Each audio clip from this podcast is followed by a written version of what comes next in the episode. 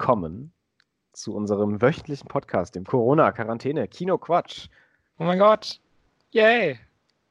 Das ist ein wunderschöner, ist ein wunderschöner Karfreitag heute.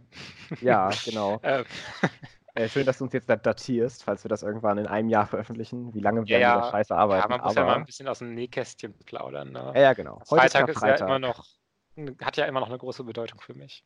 Karfreitag ist für zwei absolut religiöse Personen der größte Feiertag, würde ich sagen, im Jahr, oder? Der größte das Feiertag. Heute ist Jesus gestorben, Dude. Ach so, sag, darf man das so rum nicht mehr sagen? Also es, naja, es ist ja schon ein freier Tag. Äh, Statt Freier Feiertag Tag. sagen wir jetzt einfach freier Tag. Ist das nicht viel besser? Ich, ich weiß nicht, ob es einen besser gibt, wenn es um Karfreitag geht, aber Aber es heißt dann freier Tag und dann ist es nicht mehr, weil Karfreitag feiert man ja eigentlich nicht im klassischen Sinne als Kat Katholik Christ. Warum? Katholik sind alle Christen. Alle Christen. wir sind alles Christen hier. Hallo, es gibt nichts Christen. anderes. Nein, äh, ich habe heute tatsächlich, wir, wir essen jeden Karfreitag, jedes Jahr Struven. Wir auch. Oh, cool, deswegen gibt es bei uns heute wieder Struven. Gab's bei Und- uns schon. Ah, okay. Das, ist, das freut mich zu hören. Nee, wir haben das einmal abends und dann gibt es da schön was zu trinken bei, schönes Bier. Da freue ich mich schon drauf. Das Wetter ist ja auch grandios die letzten Tage gewesen. Ja. Äh, von daher freue ich mich fast schon auf heute Abend. Bis dann meine Eltern mich dazu zwingen werden, zusammen mit ihnen Fuck You Goethe 3 zu gucken, der heute im Fernsehen läuft. Ja. Naja, ich werde dann vielleicht nächstes äh, Mal auf dem Podcast berichten, wie sehr mir dieser Film gefallen hat. Der zweite Teil war schon. ja. Wir, brauchen, wir, wollen, wir wollen nicht über Fuck You Goethe reden, sondern worüber wollen wir eigentlich auf diesem Podcast reden, Fabian? Also über, über tatsächliche Filme, nicht nur so Wannabe-Filme, würde ich sagen. Ne? Ich hatte gehofft, dass du das sagen würdest. Von daher bin ich sehr zufrieden. Also äh, vielleicht nochmal kurz zur Struktur, um einfach mal generell einen kleinen Überblick zu geben. Äh, sprechen wir wieder zuerst natürlich über unsere Hausaufgaben. Wir fangen dann an mit Toni Erdmann. Äh, und äh, das war Felix Hausaufgabe, die er schauen musste. Und ich musste Black Swan schauen. Und das habe ich auch gemacht.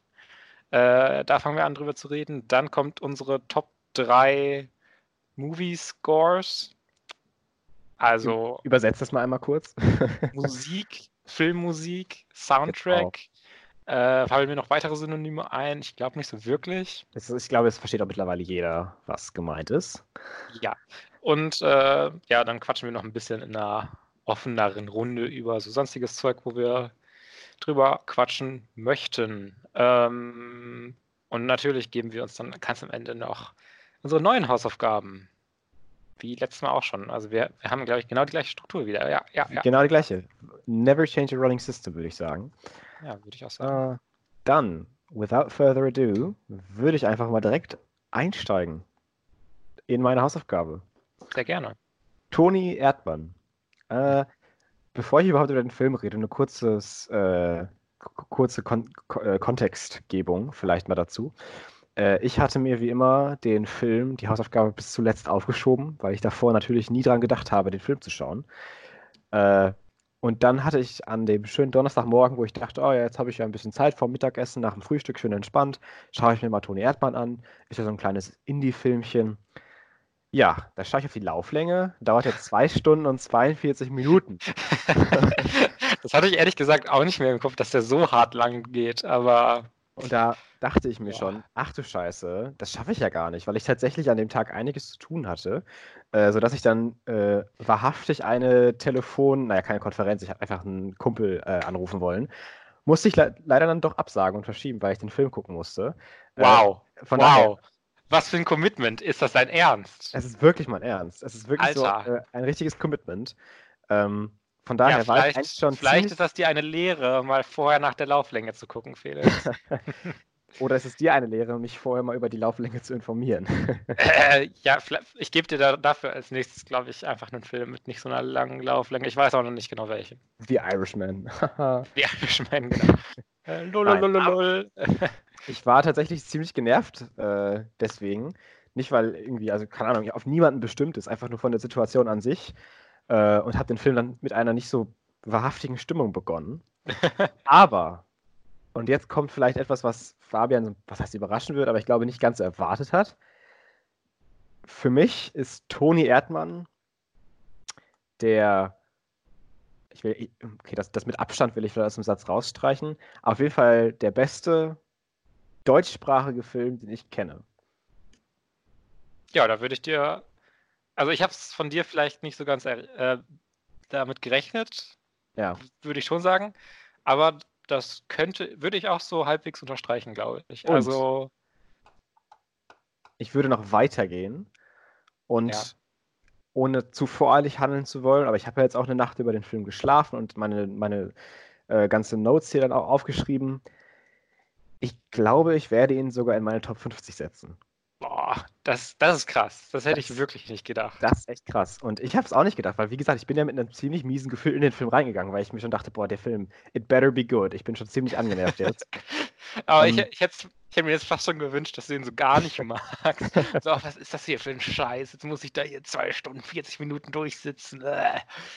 okay, äh, ja, ich, ich, ich meine, es hätte natürlich viel mehr Spaß gemacht, vielleicht darüber jetzt zu streiten, aber leider kann ich dir das nicht bieten. Der Film ist grandios. Ähm, ich kann ja vielleicht einfach mal so grob, ich habe jetzt kein großes Ko äh, Konzept hier mir aufgeschrieben, ich habe einfach ein bisschen was aufgeschrieben, was mir gut gefallen hat.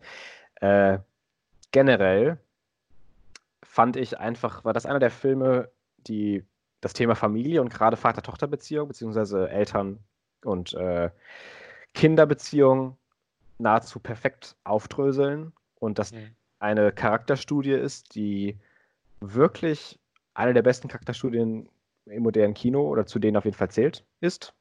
Mhm. Ähm, was vor allem, und das ist, glaube ich, somit die größte Stärke des Films, neben dem grandiosen Writing, äh, an den Schauspielern liegt. Äh, das will ich ja. direkt mal am Anfang sagen, dass Peter Simonischek und Sandra Hüller in den Hauptrollen als, ja, Toni Erdmann ja nicht wirklich, aber Winfried, ich habe es mir ja gestern nochmal aufgeschrieben, äh, und seiner Tochter Ines. Oder, oder wie Sandra Hüller auch heißt, Frau Schnuck. seine genau. Sekretärin, seine, seine Sekretärin Frau Schnuck. Äh, ach genau, bevor wir weiterreden, vielleicht noch kurz der Disclaimer, dass wir natürlich spoilern in diesem Podcast. So, äh, ja. Das habe ich jetzt gerade in meinen Notes, dass ich so ein paar Szenen auch referiere, die dann natürlich auch äh, vielleicht manchen den, die Überraschung wegnehmen können. Also zumindest bei den Hausaufgaben werden wir spoilern, bei dem sonstigen Talk wahrscheinlich eher weniger. Und sonst gibt es nochmal einen extra Disclaimer. Genau. Ähm, zurück zu den äh, Hauptcharakteren, zu den Hauptdarstellern. Ähm, ich habe tatsächlich nicht gedacht am Anfang, dass das äh, eine so gute Leistung wird, weil gerade so in der ersten Szene äh, war er mir dann noch so ein bisschen suspekt, sage ich jetzt mal vorsichtig. Also ich wusste noch nicht so genau, was ich davon halten soll und äh, wie sehr ich jetzt seine, ihm, ihm, seine Performance abkaufe. Mhm. Aber je weiter der Film dann fortschritt und je mehr ich dann auch wusste, wo der Film hin will und was der Film generell überhaupt für ein Film ist, äh, habe ich mich dann sowas von in die beiden Fi Figuren verliebt und die beiden mhm. Schauspieler weil die das mit so einer Subtilität, ist das ein Wort? Ich glaube schon, ja. mit so einer Subtilität spielen, äh, dass man gar nicht auf die Dialoge hören muss eigentlich. Man weiß trotzdem, was gemeint ist und gesagt wird. Und das finde ich vor allem in den Momenten, wo äh, Toni Erdmann, ich sage jetzt einfach mal Toni Erdmann, weil ich den anderen Namen Winfried irgendwie nicht so akut in meinem Kopf habe die ganze Zeit. Ja, ähm, okay. Wo er dann mit seinem Beutelchen, äh, nachdem er sie besucht hat, dann irgendwie in der Stadt sitzt oder auf sie wartet oder solche ganzen, in diesen kleinen Momenten, mhm. dieser Ausdruck in seinem Gesicht, diese sch schreiende Depression, die da rauskommt, die dann aber sofort dismantelt wird, wenn er den Mund aufmacht und dann dieser Witzbold ist, der nicht so wirklich ja, erwachsen werden will, beziehungsweise nicht so wirklich ha haben will, dass seine Tochter erwachsen geworden ist. Und äh, das finde ich halt eben dieser, dieser Kontrast zwischen dem ja, Gesagt und, und, dem, was in den Augen geschieht. Genau. So grandios. Das ist halt immer diese, man kann auch schon sagen, dass ich greife jetzt schon fast Black Swan vor. diese, ein bisschen diese Dualität, weil er sprüht ja eigentlich oft in Szenen diese Lebensfreude aus und dieses äh, Gegenstück halt zu seiner Tochter, die halt jetzt so ja. karrierefokussiert ist ja. und gar nichts in ihrem Weg ihrer Karriere gerade haben will. Und er versucht ja immer so ein bisschen, ja, ja komm, sieht das doch mal ein bisschen anders, das ist jetzt nicht das Wichtigste. Ja. Und unten drunter gibt es halt, wie du schon sagtest, noch genau diese zweite Ebene, was halt mhm. wirklich super ist. Und das ist nämlich auch gut, dass du es jetzt nämlich sagst, das habe ich mir nämlich auch genauso aufgeschrieben, dass er in seiner eigenen Welt so ein bisschen lebt, mit diesen Kostümen und mit diesem Verarschen die ganze Zeit, diesen Pranks äh, machen, dieses, ach komm, nimm's doch mal nicht so ernst, äh, diese Mentalität und den Sinn des Lebens mal irgendwie zu referieren und so und ob man glücklich ist, dass das auch so seine eigene Welt ist, in der er lebt und dass er dann aber im Prinzip nicht verkraftet und nicht akzeptieren möchte, dass seine Tochter aus ihrem Blickwinkel ja genau das Gleiche tut, dass sie in ihrer eigenen Welt lebt, in dieser Welt des Kommerzes, in dieser Welt der, der Bürohengste, des, des absoluten Ablieferns in jeder Minute, was sie wahrscheinlich mit Glück verwechselt. Äh, ja. Das kann man, kann man sagen. Äh, und das natürlich auch hinterher realisiert. Aber dass auch sie in ihrem Blickwinkel und ihren Augen in ihrer eigenen Welt lebt und dass das Richtige ist. Und dass diese beiden Sachen so krass clashen, dass es so grandios rausgeschrieben wird, bis auf die Spitze, dass eigentlich jede Szene so hochrelevant und so hochinteressant auseinanderzunehmen ist, mhm. äh, wie ich das selten tatsächlich bei Filmen erlebe. Und das fand ich eben total ja, reich an Material eben deswegen. Ja, das also, ist halt auch absolut so, dass der Film einem das alles nicht so kaugerecht irgendwie äh, präsentiert Nein. und ja. einem sagt, ja, das, das, das, das Thema, das Thema, das Thema und äh, ja, jetzt ist der Film vorbei, sondern man muss wirklich schon als Zuschauer dabei sein und bereit sein, da ein bisschen ja. unter die Oberfläche zu gucken und ein das bisschen so toll was die Szene jetzt wirklich aussagt, was sie für eine Bedeutung ja. hat und für die Figuren besonders. Es ist ja, ist ja wirklich alles sehr auf die ja. Figuren immer bezogen, was passiert. Und das ist, ist, nämlich auch eine Sache, die ich, die ich auch so grandios finde, dass der Film zwar so hyperrealistisch gespielt ist und geschrieben ist in den Dialogen und in den Figuren, in den Emotionen, in allem, was passiert, aber trotzdem so absurd in den Situationen und so absurd und crazy in den ganzen Plotlines und was auch immer da irgendwie abgeht und den ganzen einzelnen Setpieces. Äh, und diese Kombination aus beidem finde ich einfach so, so stark, dass es einfach so realistische Menschen sind, die da sich von absurder Situation in die nächste irgendwie hangeln, aber nie auf irgendeine, ja, sich drüber lustig machen, in Anführungszeichen, äh, Art und Weise, sondern immer auf eine immersive, dass man als Zuschauer mit dabei ist und nicht von außen darüber lacht.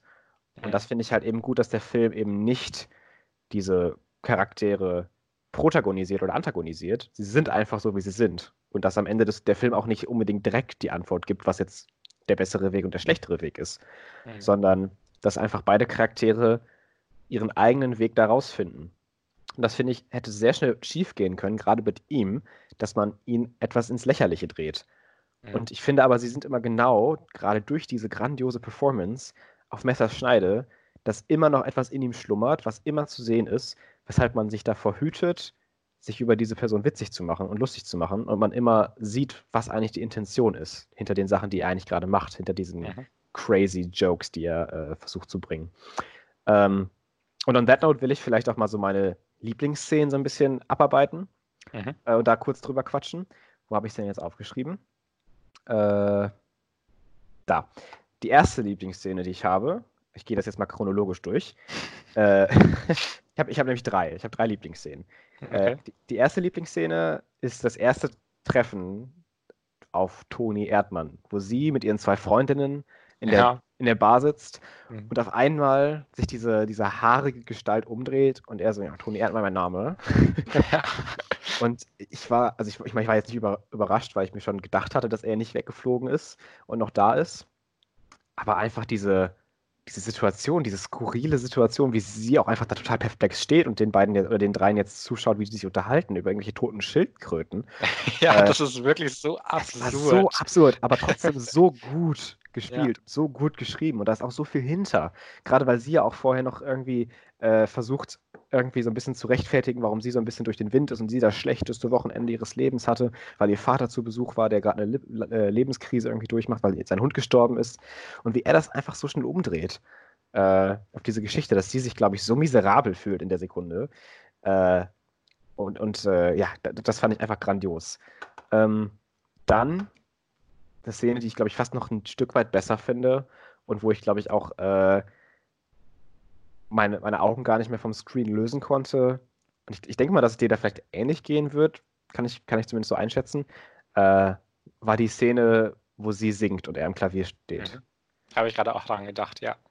Äh, wie sie am Anfang das total unangenehm findet und noch so richtig zurückhaltend singt, mhm. aber dann halt merkt, okay, ja, wir haben hier eine Verbindung und das ist gut und die Leute hören uns zu. Das ist jetzt befreiend. Ich bin nicht gefangen in mir selbst und in meinen äh, ganz strikten Wegen, die ich sonst im Job irgendwie zu tun habe. Und wie sie dann so richtig loslegt und so richtig brüllt und schreit und richtig laut wird und man richtig sieht, wie sie sich, wie sie ausbricht aus dieser total kontrollierten Erscheinung, die sie normalerweise hat.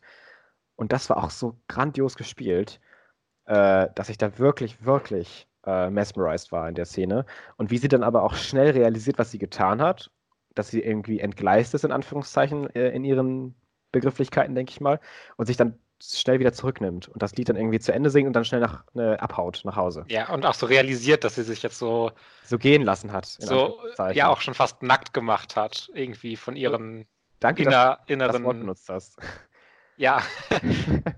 das ist, ist eine schöne auch, Überleitung. Äh, ja, aber ist auch, äh, wollte ich noch mal kurz sagen, natürlich auch dieser äh, Song dann Greatest Love of All von Whitney Ja. Houston. Ja. Äh, dann irgendwie passt auch einfach so perfekt Ja. in diese Ähm, Szene rein. Be bevor wir zur Nacktparty gehen, dann vielleicht noch mal was anderes. Ähm, ich finde, das habe ich auch am Anfang schon gemerkt und das finde ich den ganzen Film über und gerade irgendwie in dieser Gesangsszene, man merkt zu 100% in jeder Interaktion mit den beiden, dass das, Mutter, dass das Vater und Tochter sind. Und dass die eine gemeinsame Geschichte haben und dass die früher zusammen im Garten gespielt haben, dass die früher zusammen diese Tricks und Pranks gemacht haben, dass die früher zusammen Musik gemacht haben am Klavier und dass die früher vielleicht schon zusammen gesungen haben. Ja, gerade auch immer dieses, dieses, äh, was da finde ich auch immer gut äh, darauf hinweist, ist dieses liebevolle Necken halt. Ja, Dass man sich halt die ganze Zeit so ein bisschen immer, ich würde jetzt im Englischen sagen, Banter, dass man halt immer so ein bisschen das Hin und Her. dieses Hin und Her hat und man sich so leicht gegenseitig anmacht Ja. und äh, das aber eigentlich sehr liebevoll meint. Ja, und ich finde, es ist einfach so die, die Geschichte der beiden, auch wenn sie nie irgendwie angesprochen wird und was genau passiert, ist ist ja auch scheißegal, aber es ist immer irgendwas da. Und ich bin mir zu 100% sicher, dass die Schauspieler sich so viele Gedanken drüber gemacht haben über die Rolle. Oder es geht so viel tiefer als das, was der Film uns zeigt.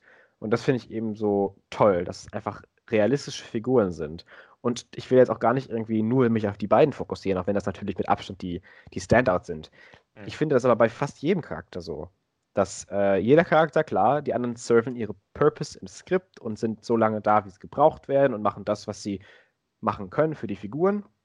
Aber ich finde gerade so ihre Assistentin zum Beispiel, finde ich super, dass sie äh, nur durch diese Unterhaltung mit irgendeinem Fremden, mit ihm, sie dann darauf anspricht, äh, bist du denn zufrieden mit meiner Performance, mit meiner Arbeit? So, Ja. Dass sie sich da überhaupt erstmal Gedanken drüber macht, dass äh, man sich da auch mal, dass, dass man sich da auch erkundigen kann und dass, dass es da auch Unterschiede gibt und dass sie nicht einfach nur durcharbeiten muss und dann vielleicht irgendwie was falsch macht, sondern dass sie natürlich auch einfach auf einem anderen Level mit ihr kommunizieren kann, weil sie, ja, keine Ahnung, ja nicht nur der hierarchisch oberstehende Boss ist, sondern ja trotzdem auch irgendwie eine Beziehung da aufgebaut wurde. Äh, und auch äh, ihr, ihr Lover, ich glaube Tim heißt er, ne? Ähm, Ja, Äh, ich glaube schon. der auch, wenn man den in einem anderen Film hätte porträtieren müssen, wahrscheinlich super oberflächliches Arschloch gewesen wäre, was gar keine anderen Character Traits gehabt hat. Wobei hier das natürlich auch in großen Teilen noch immer so ein bisschen so ist, aber er trotzdem, gerade weil er, er von allen eben nicht an der Nacktparty teilnimmt, Mhm. äh, das wieder irgendwie so ein bisschen umgekehrt wird. Und das, das finde ich auch so irgendwie interessant. Da ist auch bestimmt noch viel mehr hinter. Ich weiß, ich will jetzt nicht die, durch jeden Charakter gehen. Ich fand, wie gesagt, jeden total toll. Und, auch, auch äh, allein diese, äh, diese Sexszene zwischen ihm und äh, Ines, Ja, äh, die ist ja auch schon für beide Charaktere sehr bezeichnend, was da passiert. Also ich möchte jetzt nicht zu sehr ins Detail gehen, um ehrlich zu sein. Aber ja, ja. äh, Äh, das kann ich äh, verstehen. kann man machen auf jeden Fall. Also Ja. äh, da steckt auch zwischen hinter Nebencharakteren nochmal mehr hinter, als jetzt. Man an der Oberfläche nur sehen würde. Genau. Äh, ich habe jetzt gerade schon zwei, dreimal drüber geredet, deswegen will ich jetzt eigentlich auch mal kurz nochmal drauf eingehen. Meine letzte Lieblingsszene, beziehungsweise fast schon ja, längere Sequenz, äh, ist die Nacktparty. Äh, so als Höhepunkt des Films. Mhm. Wie das einfach, ich, ich will nicht sagen allegorisch oder metaphorisch, aber dann doch, doch überspitzt ihren Mental Breakdown einfach dann darstellt. Oder ihre, ihr total, dass sie jetzt einfach done ist, dass sie jetzt keinen Bock mehr hat, dass sie nicht mehr kann und dass sie Ja. nicht mehr so weitermachen will. Und erst auch dieser Moment so, oh fuck, jetzt bin ich nackt vor die Tür gegangen, hab gesagt, das ist eine Nacktparty und so, scheiße, jetzt ist alles vorbei. Und dann kommen langsam die Gäste alle nackt zur Tür da rein. Ja, ja. Also, ja, ich habe gehört, hier ist jetzt die Nacktparty, ich, hab, ich bin bereit. Ja, das, das, fand ich, so- das fand ich auch, das war, glaube ich, auch so der Moment, wo ich dann äh, die As Assistentin so total äh, ins Herz geschlossen habe, Mhm. als sie dann halt so diejenige ist, die total schüchtern dann vor der Tür steht, aber halt auch nackt ist, weil sie halt sie unterstützen will, komme was wolle. Und äh, weil sie bestimmt auch nicht häufig hört von Vorgesetzten, dass du einen guten Job machst und dass du toll bist und dass du mir viel hilfst und Dankeschön. Dass sie diese Wertschätzung wahrscheinlich auch nicht von vielen bekommt, aber von ihr halt. Und dass sie deswegen eben auch zu dieser Nacktparty so erscheint, weil sie ihr vertraut, ihre Ja. Vorgesetzten. Ähm, generell, äh, ja, will ich da gar nicht so viel verraten eigentlich über die, diese, diese ganze Sequenz mit der Nacktparty.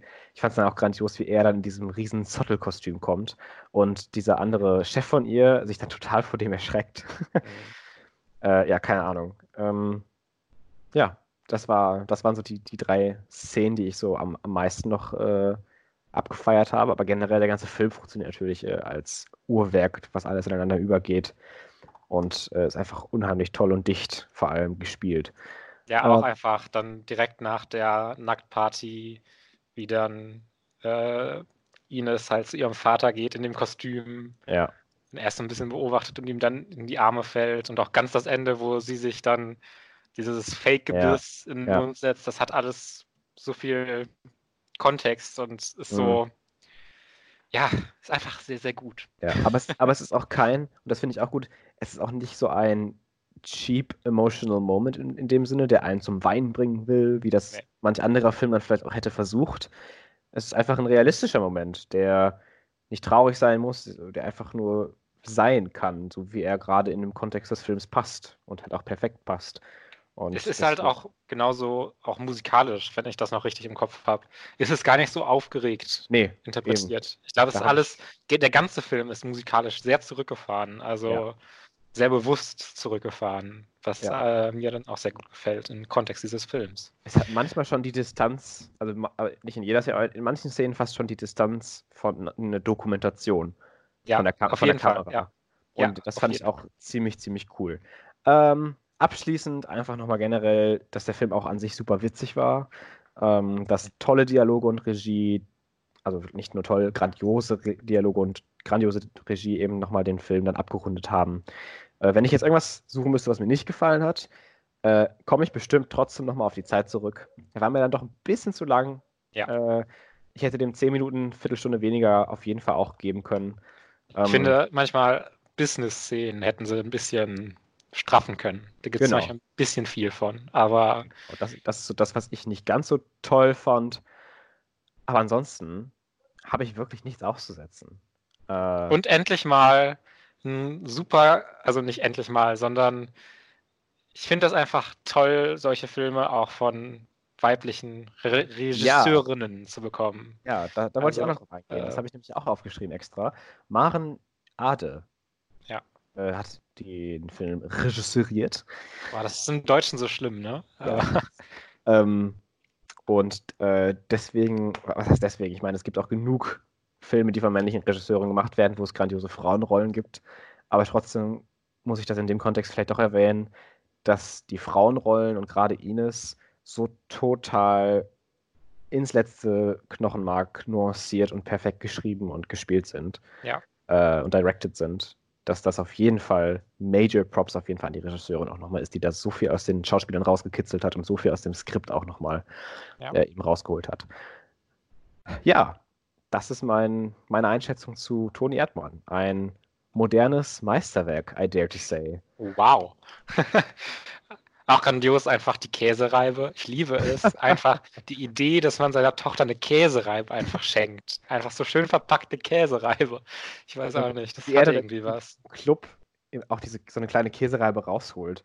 Ja, ja, äh, genau. den Das ist auch so, stimmt, das hatte ich schon wieder vergessen. Auch so Banane, aber auch Ja. so gut. Ja. Ja, super. Nee. bin ich äh, sehr froh darüber, dass er dir auch doch dann so gut gefallen äh, hat. Das, das hatte ich nicht erwartet, tatsächlich. Und deswegen hatte ich auch nicht erwartet, aber bin ich auch sehr happy drüber. Ich weiß, ja, finde ich sehr cool. Äh, dann lass uns mal direkt weitermachen. Ja, gerne. Glaube ich. Mit äh, Black Swan. Wir haben, glaube ich, gar nicht bei Tony Erdmann haben wir gar nicht so richtig gesagt, worum es geht, oder? Aber ich glaube, das sollten die Zuhörer einfach selbst herausfinden, weil der Film wirklich, wirklich sehenswert ist. Ja, wahrscheinlich schon, ja. Ja, ist nur halt immer so eine Blockade, auch für mich immer dann so einen 2 Stunden 40 Minuten Film anzusehen. Da muss ja. man vielleicht jemandem schon mal eine Hausaufgabe geben, bevor man das macht. Du, du hast es erfasst. Ja gut, äh, ich habe einen nicht ganz so langen Film gesehen, um genau zu sein, einen 108 Minuten langen Film. Sehr und zwar Black Swan von Darren Aronofsky, ähm, was hier als äh, psychologischer Horrorfilm äh, ja, kategorisiert wird. Komischerweise meiner Meinung nach, weil ich, ich nicht, nicht Horrorfilm argumentieren würde. Ja, das finde ich auch so ein bisschen. Deswegen habe ich es auch nochmal gesagt, ja, dass, ja. dass er so hier kategorisiert wird. Aber ich finde es auch schwierig, direkt in so eine Schublade zu stecken, weil er hat definitiv psychologische Horrorelemente. Ich Auf würde jeden Fall. fast als psychologischen Thriller und psychologisches Drama in so einem Mixtur eher stecken als ins Horror. Aber klar, in manchen Szenen kommt das natürlich dann auch durch. Ja, das stimmt. Äh, gerade auch so, gar nicht mal gerade, sondern äh, psychologischer Horror steckt da schon, finde ich, sehr drin. Aber dann auch teilweise halt auch dieser Body Horror, wenn sie da ja. dann langsam sich so verwandelt. Aber ja. erstmal so zum Grundplot, äh, denn es geht in dem Film um Natalie Portman, die Nina spielt. Und äh, halt ganz, ganz, ganz, ganz toll Ballett tanzen kann. Sie ist professionelle Balletttänzerin und hat da viel Zeit ihres Lebens reingesteckt. Und äh, möchte halt jetzt in dem neuen Stück äh, oder einer Neuinterpretation vom Schwanensee die Schwankönigin spielen. Und dafür muss sie halt zum einen der wird, wird weißer Schwan gesagt? Ich weiß ja, gar nicht. Ich, ich glaube schon. Der weiße Schwan und der schwarze Schwan oder der Black Swan, äh, das sind halt zwei verschiedene Rollen bzw. Seiten, die sie halt so ja, äh, erfüllen muss. Und ähm, äh, genau, dann, äh, was wollte ich gerade sagen? Das ist eine gute Frage, Fabian. Das weiß das ich leider auch nicht. Das ist eine super gute Frage. Ich wollte irgendwas sagen äh, mit dem Director. Darren Aronofsky. Nee, der Director von dem Play, von, Ach so, äh, von dem Ballettstück. Ähm, Vincent Cassell. Ja, ja, genau. Den, mein, den meine ich, aber ich weiß nicht mehr, was ich über ihn sagen wollte.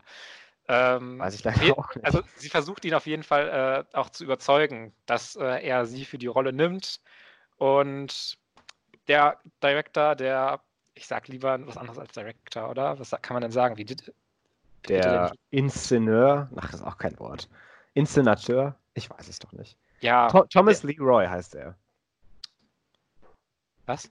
Thomas Leroy ist sein Name, sein Charaktername. Ach so, Thomas Leroy. Ja, dann sagen wir einfach Thomas. Gut.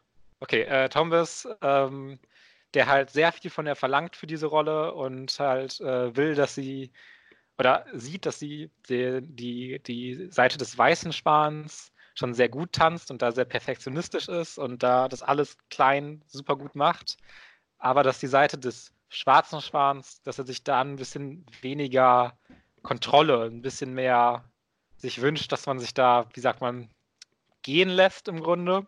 Ja. Dass es nicht ganz so auf diesen perfektionistischen, jeder Schritt sitzt genauso wie er muss ist, sondern dass da ein freierer Raum ist, um es vielleicht mhm. mal so grob zu beschreiben. Kurz, äh, kurze Anmerkung vielleicht, bevor du es gleich weiterhin falsch sagst. Es wird nicht weißer Schwan gesagt, sondern Schwanenkönigin. Das, äh, Schwanenkönigin. Ja, ich, ich, ich, ich habe den auf Englisch gesehen. Swan Queen. Wird auch Swan Queen gesagt. Genau. Okay. Okay. Ähm, gut, also ich, ich glaube, das reicht auch erstmal einfach so an Zusammenfassung. Es ist alles ein bisschen viel vielleicht sonst. Ja. Ähm, mir hat der Film auf jeden Fall sehr gut gefallen. ähm, Gerade wenn man so schaut auf die Performance von Natalie Portman, die halt wirklich fantastisch spielt. äh, aber auch generell äh, auch Vincent Cassell oder äh, ihre Mutter, mhm. Äh, Barbara Hershey, ist das genau, genau. Schon, ne? Ja, ähm, äh, mit super Performances auf jeden Fall und äh, diese ich habe jetzt, hab jetzt Mila Kunis nicht erwähnt, ne? Ja. ich habe jetzt Mila Kunis nicht erwähnt. Aber nicht, weil die irgendwie scheiße spielen würde oder so, sondern ich habe irgendwie so eine per, per, ganz persönlich, irgendwas stört mich an Mila Kunis. Ja, das, das kenne ich. Das habe ich nämlich auch aus irgendeinem Grund. Ich weiß auch nicht warum. Also, das, das geht mir genauso. Ich wollte trotzdem, hättest du es nicht mehr angesprochen, hinterher hätte ich noch gesagt, dass ich auch sie sehr gut in dem Film fand und das mich überrascht hat, weil ich sie normalerweise nicht so kenne. War sie, war sie, sie war auch gut, aber hat mich ein bisschen verwirrt. Auf jeden Fall, äh, der Film, um jetzt nochmal ein bisschen in, ins wertendere Detail oder sonst was zu gehen, äh, es geht halt viel in dem Film um diese Dualität zwischen der Schwanenkönigin und dem Black Swan. Das ist immer blöd zu sagen, aber egal.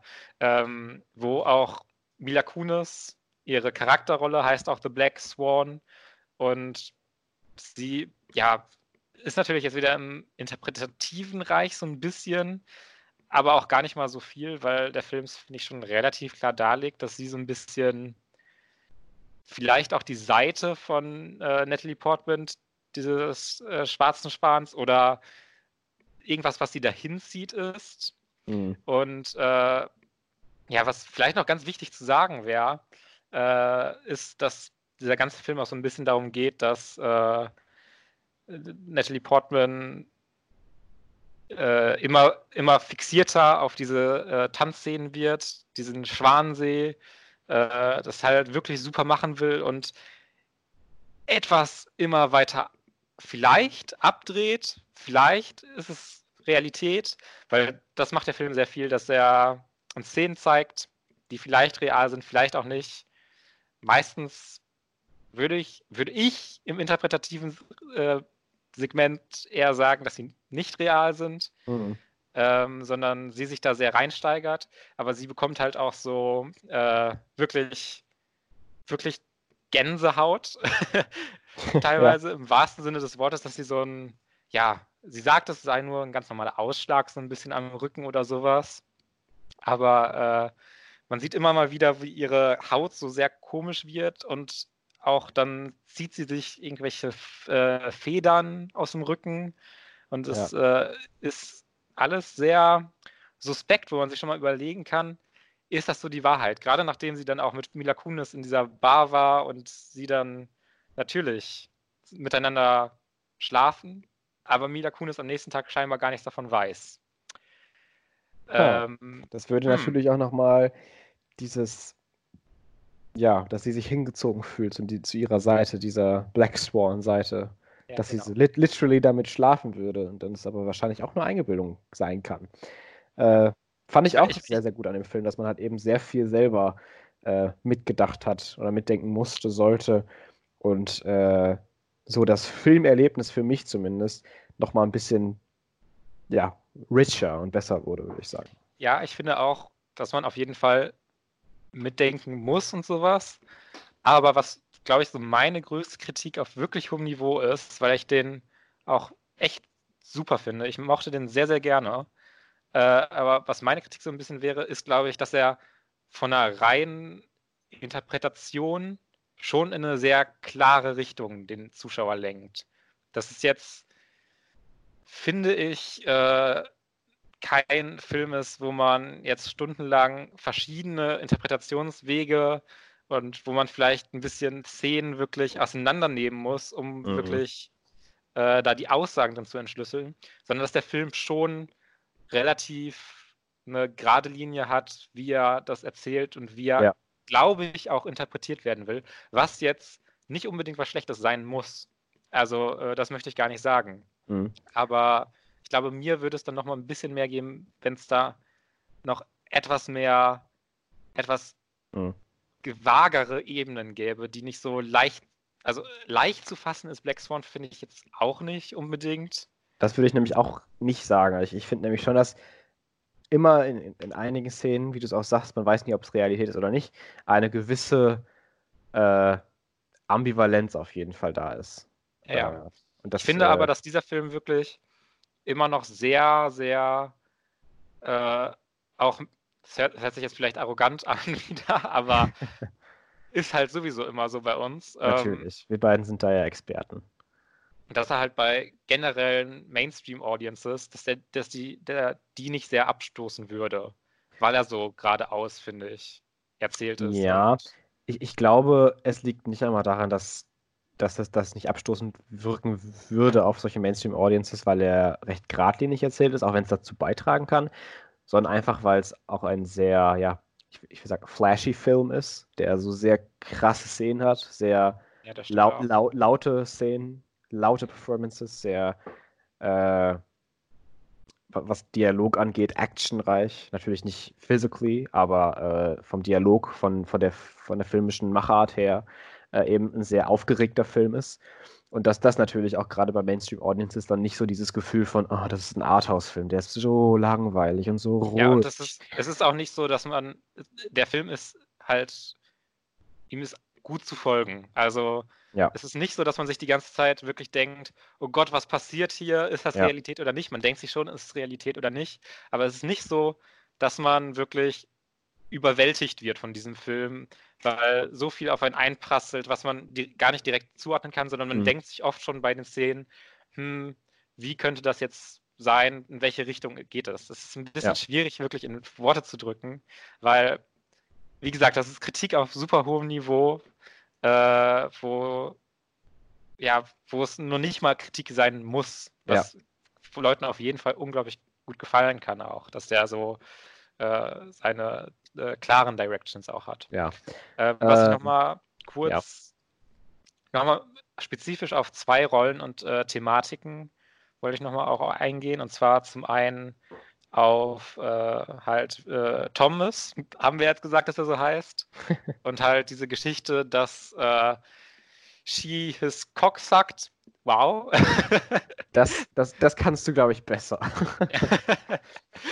dass, sie- dass, dass sie ein, äh, ihm ein geblasen haben soll, vielleicht, aber man sieht es weder, noch äh, sieht sie so aus, als ob sie sich hundertprozentig sicher si- wäre, ob sie das wirklich gemacht hat, was natürlich wieder so ein bisschen in diese Dualität reingeht. Mhm. Weiß, äh, nicht weißer Schwan, sondern die Schwö Schwanenkönigin, äh, Black Swan.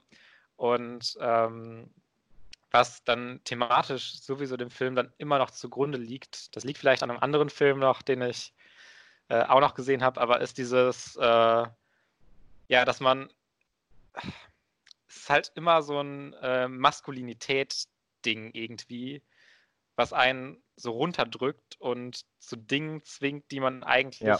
nicht will.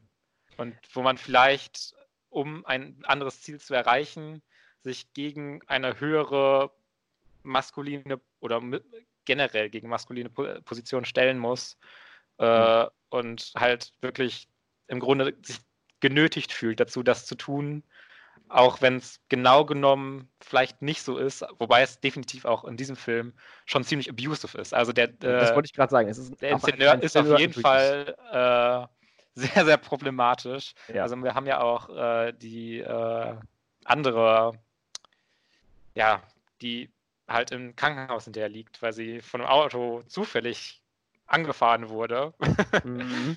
ähm, die halt auch äh, scheinbar, also kann man sich glaube ich schon relativ sicher sein, äh, mit ihm ein kleines Verhältnis hatte. Und auch Mila Kunis sieht man ja auch äh, später in dem Film, wie sie versucht, an die Rolle von Natalie Portman zu kommen und mit ihm schläft. Wobei Ja. man da wieder natürlich auf eine Ebene gehen kann, wo man sagt, ist das real oder ist das, wie äh, Natalie Portman mit diesem Trauma auch so ein bisschen umgeht, Mhm. äh, mit diesem äh, Inszeneur, Inszenateur, Director, äh, diese Erfahrung gesammelt zu haben.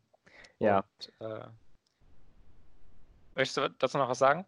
Ja, ich hätte jetzt so dazu gesagt, weil du es jetzt schon so häufig einfach gesagt hast, dass, dass man natürlich äh, sich die Frage stellen muss, ob es real ist oder nicht, dass er meiner Meinung nach jetzt, ich, ich da jetzt keinen Kritikpunkt sehen würde, dass er nicht, äh, weiß ich nicht, ambivalent genug ist, dass man nicht äh, noch mehr offen gelassen hat, noch mehr äh, sich wondern kann am Ende, weil ich, ich schon finde, dass der Film was nicht unbedingt so, was die Thematiken angeht, aber zumindest was die Narrative angeht, doch Platz zur Interpretation lässt.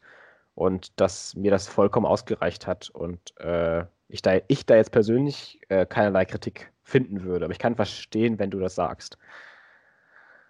Ja, also ich kann auch verstehen, wer das nicht findet. Es ist ja. äh, so ein bisschen, ja.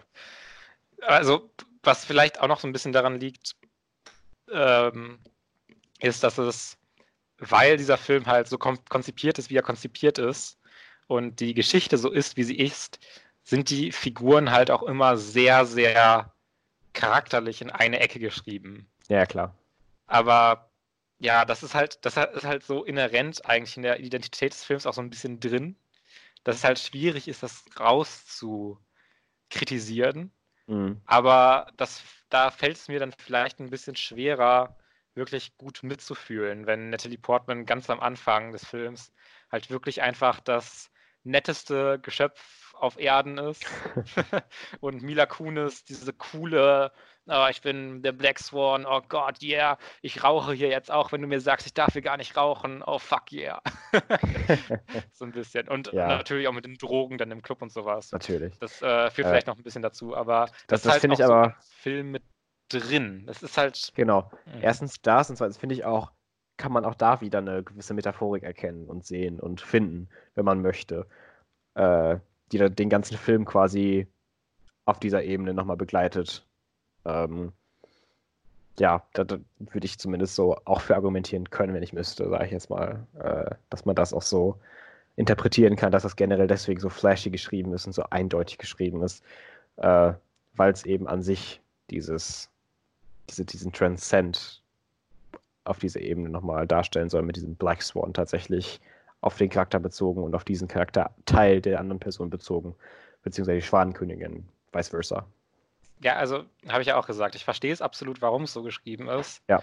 Aber ich, mir fällt es dann immer ein bisschen schwerer, mich wirklich in die Charaktere hineinzuversetzen und da mitzufühlen und zu fiebern vielleicht.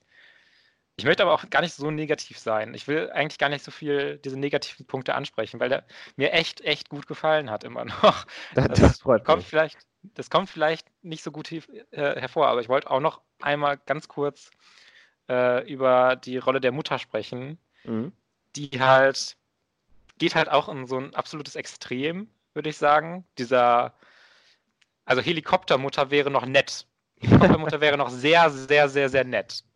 Äh, die ist halt wirklich so super, super kontrollierend und äh, ja, muss immer genau überwachen, was ihr Kind macht. Was, äh, finde ich, eine sehr schöne Thematik in dem Film ist, die auch einfach sehr gut zu der ganzen mhm. Charakterentwicklung von ähm, Nina, ich sage sonst immer Natalie Portman, ich sage jetzt einfach nur noch Nina, äh, passt. Ähm, hat mir auch sehr gut gefallen. Ja, äh, das ist schön. Generell natürlich äh, auch super Tanzszenen in dem Film, die natürlich ja. sehr flashy auch gedreht sind. Aber ich finde, da kommt die Cinematography wirklich nochmal durch, die wirklich gut in Szene zu setzen und wirklich dynamische äh, Kamera zu haben, die äh, gerade diese Tanzszenen halt super nochmal einfängt. Ähm, ja, auf jeden Fall. Würde ich auch zustimmen. Ja. Äh, was ich vielleicht noch sagen oder hinzufügen kann, so ein bisschen für Kontext. Äh, ich finde den Film auch grandios äh, und ich habe nicht unbedingt die Kritikpunkte, die du hast. Ich, würde dem, ich würde den Film auf jeden Fall in meine Top-Liste setzen. Also ist einer meiner Lieblingsfilme.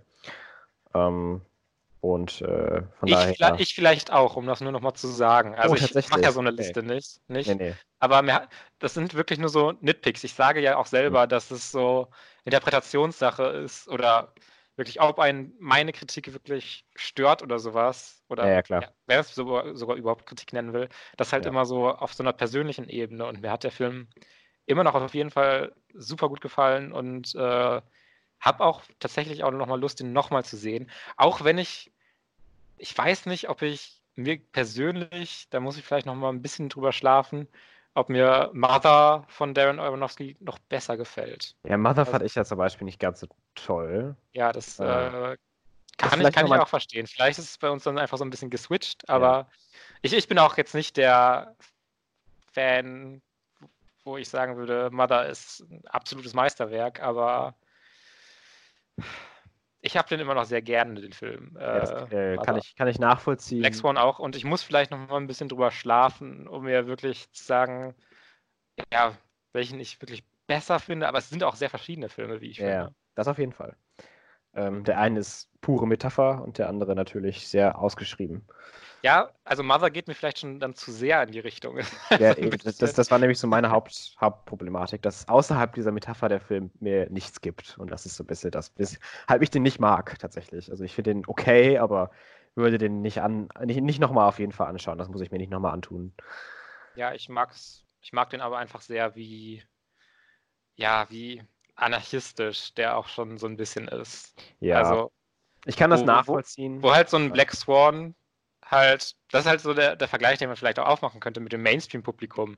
Black Swan ist halt für ein Mainstream-Publikum gut geeignet. Also da wird sich, glaube ich, niemand so richtig abgestoßen fühlen.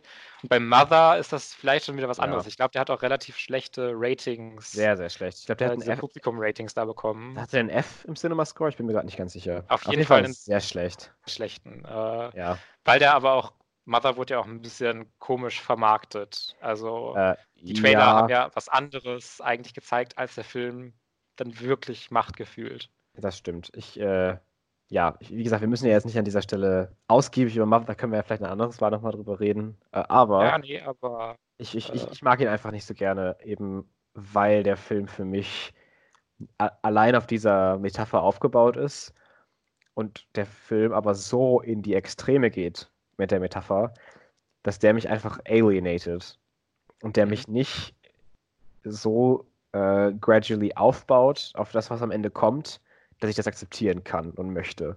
Und äh, dass ich deswegen einfach den Film sehr, sehr wütend verlassen habe, in dem Sinne, dass der Film auch mich, mich, so ein bisschen verarscht hat und so ein bisschen dann da stand und so, ha, look how awful humanity is, look how awful you are, I eat babies now, shut up. Wo ich mir dann so denke, ja, danke dafür. Das, das, muss ich aber in dem Film nicht so am Ende gesagt bekommen. Das will ich dann vorher bitte auch zumindest irgendwie angedeutet kriegen. Wie gesagt, es waren für mich halt einfach zu wenig. Ja, lass uns nicht weiter über Mother reden. Nee, Mother nee. reden. Mother reden. Ne? Ja. Mother. Mother. Ausrufzeichen. Ausrufzeichen. ja. Okay, ähm, hast du noch was zu sagen? zu Black Swan? Ja, genau, Ach, das wollte ich auch gerade fragen. Wir sind immer gedanklich viel zu nah beieinander, Felix. Viel zu harmonisch. Das ist, äh, wir müssen noch ja. mal irgendeinen Film finden, den wir dann beide als Hausaufgabe geben, wo der jeweils andere den dann scheiße findet. Das fände ich mal sehr spannend. Ja, ja, das ist aber, glaube ich, schwierig zu machen, oder? Ja, ich gebe ich geb dir ja nicht extra Filme, die ich scheiße finde. Das will ich auch nicht. Ja, ich bin noch nicht an dem Punkt, aber ich will es irgendwann machen. ich will dir mal irgendwann so irgendwie Rampage, Bigger, Big, Big, meets, Big, Big meets Bigger. Big meets Bigger. Irgendwie der ist doch gerade auch auf Amazon Prime und so. Den würde ich dir eigentlich gerne mal geben, aber da muss ich den ja auch gucken. Ja, ob das nochmal passieren würde. Ich, ich, ich überlegte auch Jumanji zu geben, den ich ja tatsächlich ganz, ganz unterhaltsam fand. Ich habe aber ja. Jumanji 1 und 2 gesehen. Ach, hast du die beide gesehen? Also die, die, die neuen Jumanjis, ja. Ja, ich hätte den, wollte ich den auch nehmen. Ich habe nur den ersten neuen geschaut. ja, ich mag den nicht. Ja, ich weiß, haben wir auch schon mal ein bisschen drüber geredet, aber ich, ich habe schon wieder vergessen, dass du den Jumanji meintest. Sicher, ist auch egal. Ja, gut. Äh, dann lass uns äh, unsere Hausaufgaben mal abschließen. Ähm, Danke für die Hausaufgabe. War, war toll. Ja, ich bedanke mich auch. Also, äh, du hast mir den ja sogar äh, geschenkt, den Film. Und, ja, genau. Äh, es war auf jeden Fall äh, eine gute Erfahrung. Ähm, ich rede, na, das sage ich jetzt noch gar nicht. Okay, wir machen jetzt einfach weiter mit unserer Top 3 und zwar der Top 3 unserer Lieblingsfilmscores, unserer Lieblingsfilmmusik. Punkt. Punkt. Ja, Felix, Vielleicht bitte. Dafür Fang einfach direkt. Oder was? Ich wollte nur kurz bei mir wieder ein Disclaimer machen, dass ich so ein bisschen aufgeteilt habe wieder. Dass ich nicht äh, danach gegangen bin, unbedingt, was jetzt vielleicht manche auch denken könnten, welcher Filmscore so der bekannteste ist und welchen man direkt hört und direkt erkennt und welchen jeder kennt und mitsummen kann, weil das natürlich nicht unbedingt unbedingt nur der Qualität geschuldet ist, sondern auch oft einfach der Reichweite.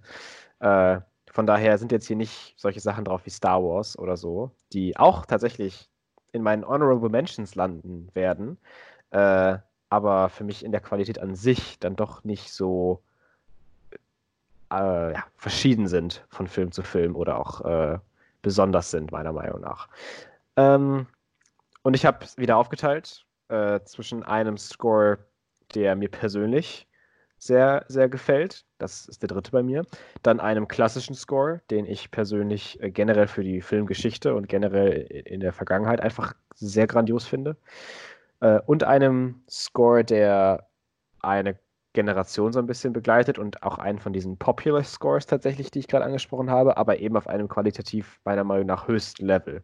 Mhm. Ja. Ähm, zu meiner Liste würde ich nochmal sagen, ich hab, bin extra, glaube ich, so ein bisschen äh, dem entgangen, einfach nur Hans Zimmer Scores zu nehmen. Also ich schätze mal, bei dir sind es auch nicht alles Hans Zimmer Scores, aber äh, nein.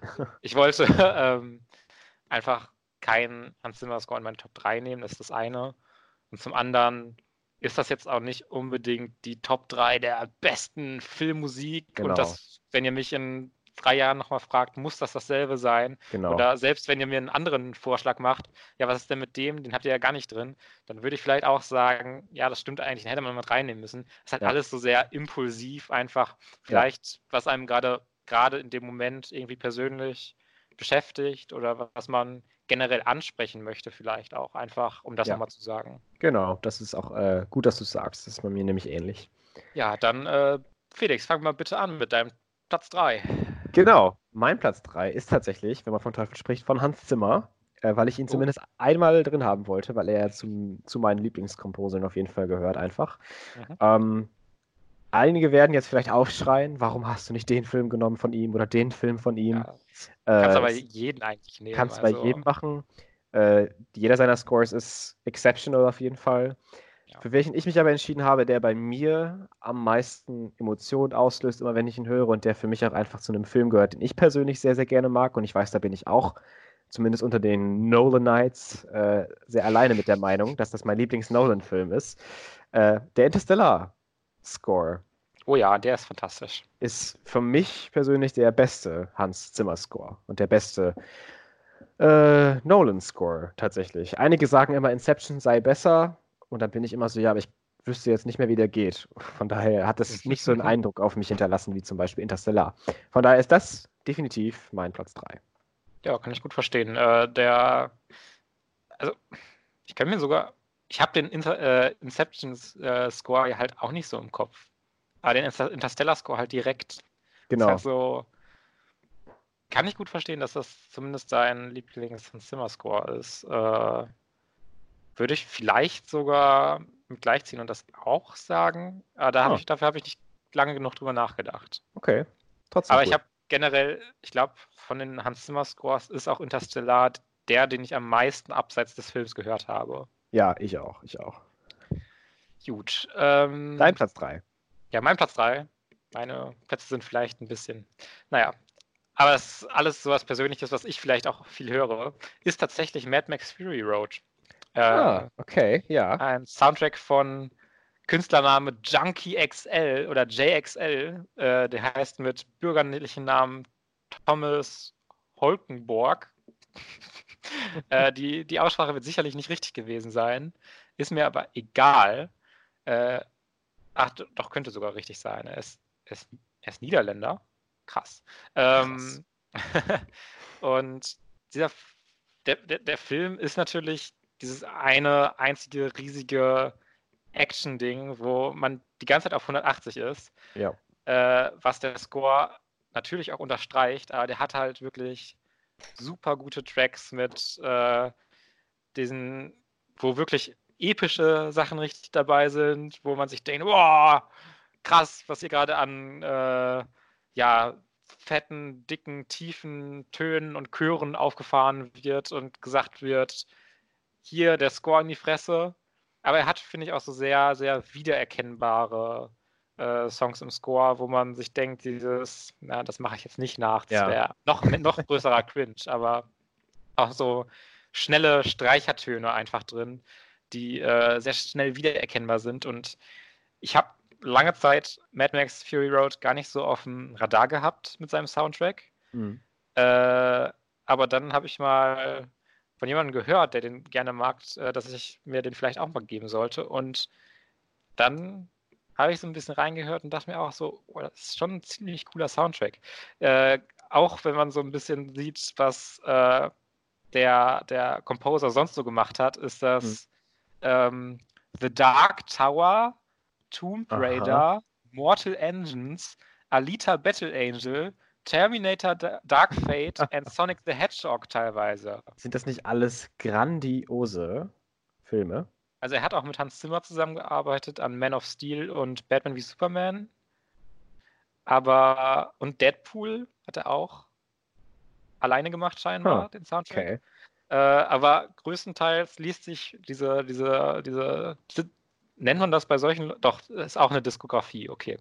Ähm, liest sich relativ, äh, größtenteils würde ich sagen. Ähm, leider, aber der Mad Max Score ist einfach fantastisch. Muss ich vielleicht auch nochmal reinhören. Ich habe ihn jetzt gar nicht im Kopf. Ich bin ja auch nicht der, ich meine, ich mag den Film definitiv. Es ist ein guter Film und gut gemachter Film gerade. Und vom Production Design und von der Kamera und allem und Artstyle einer der besten Filme aller Zeiten. Hands down. Ähm, aber einfach nicht, äh, nicht so meins. Ich äh, bin nicht so der größte Fan davon. Kann ich verstehen. Aber ich muss mir den Score vielleicht nochmal einmal anhören und äh, kann dann vielleicht auch zustimmen. Wer weiß das schon. Ja. Ich habe, glaube ich, jetzt lange genug über Mad Max geredet. Ja. Was ist denn dein Platz 2, Felix? Äh, mein Platz 2 äh, ist ein Score, der meiner Meinung nach, naja, nicht nur meiner Meinung nach, ich meine generell Geschichte geschrieben hat, aber auf eine andere Art und Weise wie zum Beispiel mein Platz 1, der auch Geschichte geschrieben hat, äh, sondern vor allem auf einer, ja, filmgeschichtlichen und auch vor allem, äh, ja, äh, Film technischen Art und Weise die Geschichte geschrieben hat. Und zwar ist es der Score von Bernard Herrmann Psycho. Uh. Ja, an sowas denke ich da schon gar nicht. Aber ich habe Psycho ja auch noch nicht gesehen. Oh Gott, immer noch nicht, meine Güte. Ja, ja. Aber du hast ihn ja auch nicht, ne? Nee, ich habe den nicht. Ich, äh, ich, ich hätte ihn dir ja mal ausleihen können. Aber jetzt geht's Corona. ja auch. Corona! Corona! naja, auf jeden Fall Psycho. Ich meine, wer kennt's nicht in der Duschszene? Äh, wer, wer, hat es nicht mal als Prank seinen Freunden vorgespielt, irgendwo nachts am Lagerfeuer? Wer kann es nicht du? mitsummen, wenn man. Jetzt sei mal ehrlich, hast du? Nein, natürlich nicht, aber das war, jetzt ein bisschen, das war einfach so ein bisschen eine Figure of Speech, okay? Wie, wie populär der, der Score ist. Wie, ja, wie ja ich will dich, nur so, will nur so ein bisschen in eine Falle locken. Auf ja, eine, ja. Rhetor in eine rhetorische Falle. Ich muss, ich muss auf meine Rhetorik mehr achten, ich weiß schon. Äh, nein, aber generell Psycho, sowieso einer meiner Lieblingsfilme of all time. Äh, hat auch einen meiner Lieblingsscores of all time, der Filmgeschichte geschrieben hat, den jeder kennt, wenn er ihn hört, äh, der zum Synonym für gruselige Geräusche und gruselige Situationen geworden ist. Ja, was soll ich da noch mehr zu sagen? Das ist also ein bisschen blöd, weil ich kenne halt einfach den Plot, den gesamten von Psycho. Was halt immer, ich, ich ärgere mich dann immer so drüber, wenn diese Klassiker immer so mitbekommt, ohne die selber gesehen zu haben. Ja. Und dann immer schon weiß, in welche Richtung es geht auch wenn der Film noch Film gar nicht gesehen hat. Toll. Ja, ich glaube es ja total. Ich will den auch unbedingt noch sehen, aber. Wir machen mal eine große Hitchcock-Nacht nächste Mal, wenn wir uns dann treffen wieder dürfen. Ich habe ja alle Hitchcock-Filme. Ja, ja, ich. Hm, aber gucken, dafür, mal dafür sind wir meistens also, zu betrunken, ne? ich, ich meine ich mein jetzt nicht mal gucken, weil ich die Hitchcock-Filme nicht sehen will, sondern vielleicht sprenkeln wir mal ein, zwei andere Filme noch dazwischen. Ich weiß nicht, ob ich unbedingt sechs Hitchcock-Filme hintereinander gucken will, aber naja. Ähm, Sind auch übrigens ja, 23. Naja. Äh, mein Platz 2 äh, war Psycho, genau. Ja, du bist dran. Jo, mein Platz 2 ist ein Film, der du garantiert auch nicht auf dem Radar hast, auch nicht für seinen Score. Und den ich vielleicht auch, vielleicht auch eher stellvertretend für den Composer ein bisschen in der Liste drin habe, weil ich den gerne einmal nochmal shoutouten wollte. Und zwar ist mein Platz 2 The Girl with All the Gifts Mhm, kenne ich nicht. Kennst du gar nicht? Nee. Okay, no, das, never heard of it. Okay, es ist so ein, geht so ein bisschen in die Richtung Horror-Zombie-Film, aber nicht so, wo man jetzt denken würde, dass er sich sehr auf, äh, auf Goa oder sonst was äh, fokussieren würde. Der ist sehr viel sphärischer, sehr viel langsamer auch äh, als äh, jetzt so ein klassischer Gore-Zombie-Film. Mhm. Und äh, der äh, Soundtrack, ich habe den Composer auch schon mehrfach erwähnt in privaten Gesprächen. ähm, ist äh, Christopher Tapir Devere. Ich weiß nicht, wie er ihn genau ausspricht. Das ist ein komischer Name. Ja. Äh, Ich erinnere mich, er, dass du er, mal nennt, er, nennt sich auch, äh, er nennt sich auch Christo. Also sage ich jetzt einfach Christo, das einfach auszusprechen. Und äh, zum einen ist dieser Soundtrack super, weil er wirklich so sehr, sehr lange, ausgebreitete Töne sich einfach entfalten lässt und so sehr, ja, wie gesagt, sehr sphärisch ist. Und äh, finde ich super in, dieses, äh, in diesen Film und äh, das Universum reinpasst. Und außerdem wollte ich einfach mal ihn erwähnen, erwähnen, weil er wirklich ein toller Composer ist, der auch äh, vor allem einen meiner Lieblings-Soundtracks von einer TV-Serie gemacht hat, und zwar zu Utopia. Ha. Äh, ist eine britische Channel 4-Serie, äh, die wirklich einfach so einen guten Soundtrack hat. Meine Güte. Das ist auch so, diese Sounds sind halt also alle sehr, sehr weird, sind nicht sowas, was man klassisch hören würde, ist nicht jetzt mit groß Orchester oder sowas oder so klassischen Chorklängen, sondern geht oft ins so ein bisschen elektronische rein, ohne dass das jetzt irgendwie so ein Dance-Song wird, sondern eher so, ja, halt, wie gesagt, ein bisschen sphärisch, aber es ist immer noch rhythmischer als sphärisch oft, Mhm. gerade bei Utopia. Es ist sehr schwierig zu beschreiben, weil es auch meiner Meinung nach ziemlich einzigartig ist. Und äh, dieser Mann ist einfach super. Er hat jetzt auch Tracks zu Hunters beigesteuert, glaube ich, der Amazon-Serie. Ja, das muss ich auch noch schauen. Ja, muss ich, glaube ich, nicht unbedingt. Aber ja, naja, mal Ja, gucken. aber vielleicht. meine, meine Eltern haben das nämlich jetzt beide hintereinander geschaut. Und die sind so die ganze Zeit, die, die reden jeden Tag darüber. Du musst dir ja noch? Hunters angucken. Das ist so grandios. Und wenn meine Eltern, wenn meine Eltern sowas schon so gedacht. krass sagen, dann, dann bin ich schon intrigued, weil meine Eltern normalerweise auf sowas nicht stehen. Und deswegen bin ich schon so, okay. Ja, das ist Hm. doch so ein überzogenes Nazi-Ding, wo alles so Ja, mega eben. over the top ist. Deswegen, aber ich muss es mir anscheinend doch irgendwie noch angucken, damit ich zumindest mal die erste Folge gesehen habe und sagen kann, es ist nichts für mich, weil sonst kann ich jetzt nicht noch drei, Mo drei Monate hier sitzen und mir das die ganze Zeit anhören. Ja, das äh, kann ich nachvollziehen, ja. Also, äh, der, vielleicht gucke ich da auch noch mal rein, auch allein für den Score. Aber mal schauen. Ich bin mir noch nicht ganz, ganz sicher, weil so gut weggekommen ist die Serie, glaube ich, allgemein nicht. War sehr mediocre bewertet, wenn ich das richtig Ja, habe. Weiß ich gar nicht genau. Ich habe mir da jetzt nicht so viel Gedanken drüber gemacht. Ich wollte jetzt nicht so viel drüber nachdenken eigentlich. Eigentlich will ich die mir auch nicht angucken, aber ich muss es einfach machen. Ja, mal gucken. Naja, dann äh, bin ich fertig mit meinem zweiten Platz. The Girl with All the Gifts. Auch nochmal eine Empfehlung für den Film. Vielleicht Okay. spreche ich da auch noch an anderer Stelle ein bisschen mehr drüber. Wo gibt es den? Ähm, Gibt's den irgendwo? Es gibt den, glaube ich, gerade auf Sky Ticket.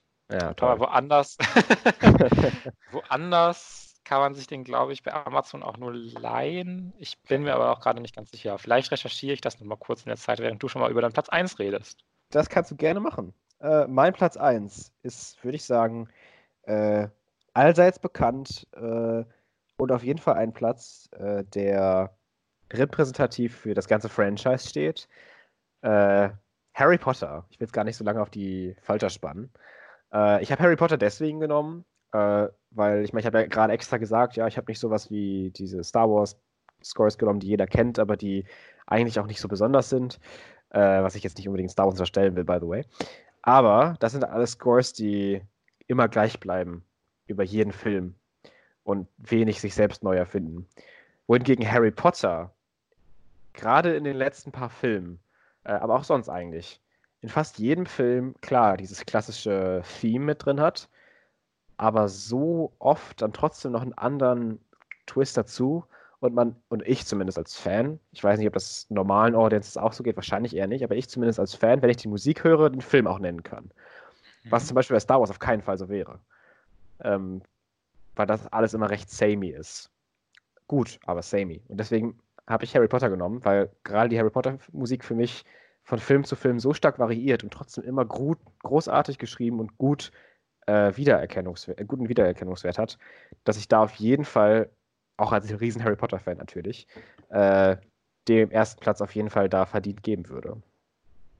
Alles klar, ja, kann ich absolut nachvollziehen. Äh, bei Harry Potter ist bei mir auch nicht so dieses Ding, wo ich mir denke, ja, das ist einfach nur so ein popular Soundtrack, den man viel im Kopf hat. Das ist halt einfach ein guter Soundtrack. Ja, das ist, definitiv. Das ist halt einfach ein guter Soundtrack. Das kann man nicht anders sagen. Also, äh, also gegen habe ich da sowieso nichts. Aber äh, ich würde dir zustimmen. Ich glaube, bei, weiß ich nicht.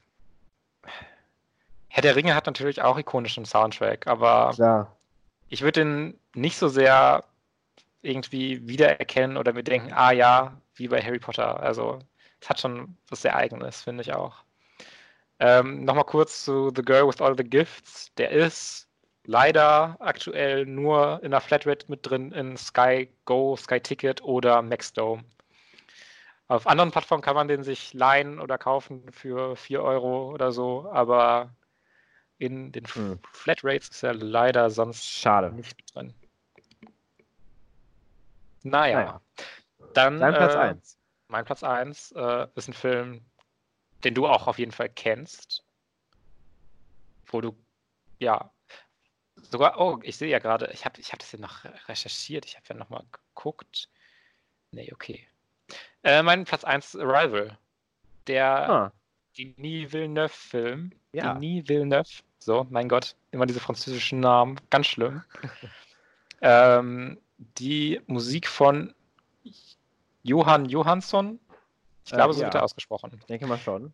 Ähm, und mein Gott, was der manchmal, gerade äh, irgendwie Tracks habe ich im Kopf wie The First Encounter, der halt so ein langsam mit Streichern so anfängt dann in der Mitte einfach die Bässe komplett aufdreht und Mhm. dich einfach wegbläst.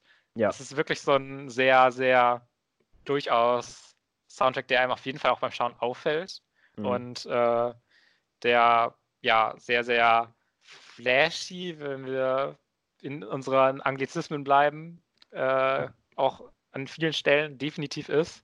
Aber er hat halt diese Höhepunkte, wo es halt so, so krass aufdreht und so krass äh, in die Bässe geht. Mhm. Aber es hat auch seine Momente, wo es dann wieder ein bisschen zurückgefahrener wird und die Spannung einfach so langsam Ja, aufgebaut definitiv. wird und steigend ist und hat auch einfach sehr, sehr gute Melodien.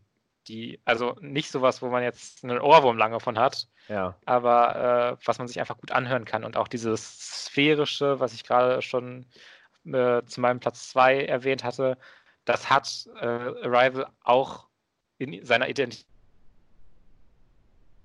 Weil es nicht ganz so krass wie bei The Girl with All the Gifts, aber ist da auch Mhm. so ein bisschen mit drin und mixt so ein bisschen dieses große, aufgeblasene mit dem zurückgefahrenen Spannungsaufbau, sphärischen. Und dieses Ja. Alienhafte verkörpert der, finde ich, auch sehr gut. Der Film ist andersartige. Ja, der Soundtrack Cool. verkörpert das gut, ja.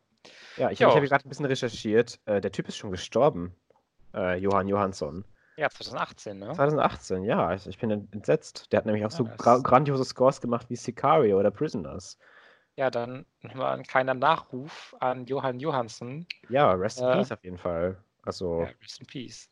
The Handmaid's Tale hat er auch Soundtrack für gemacht. ha.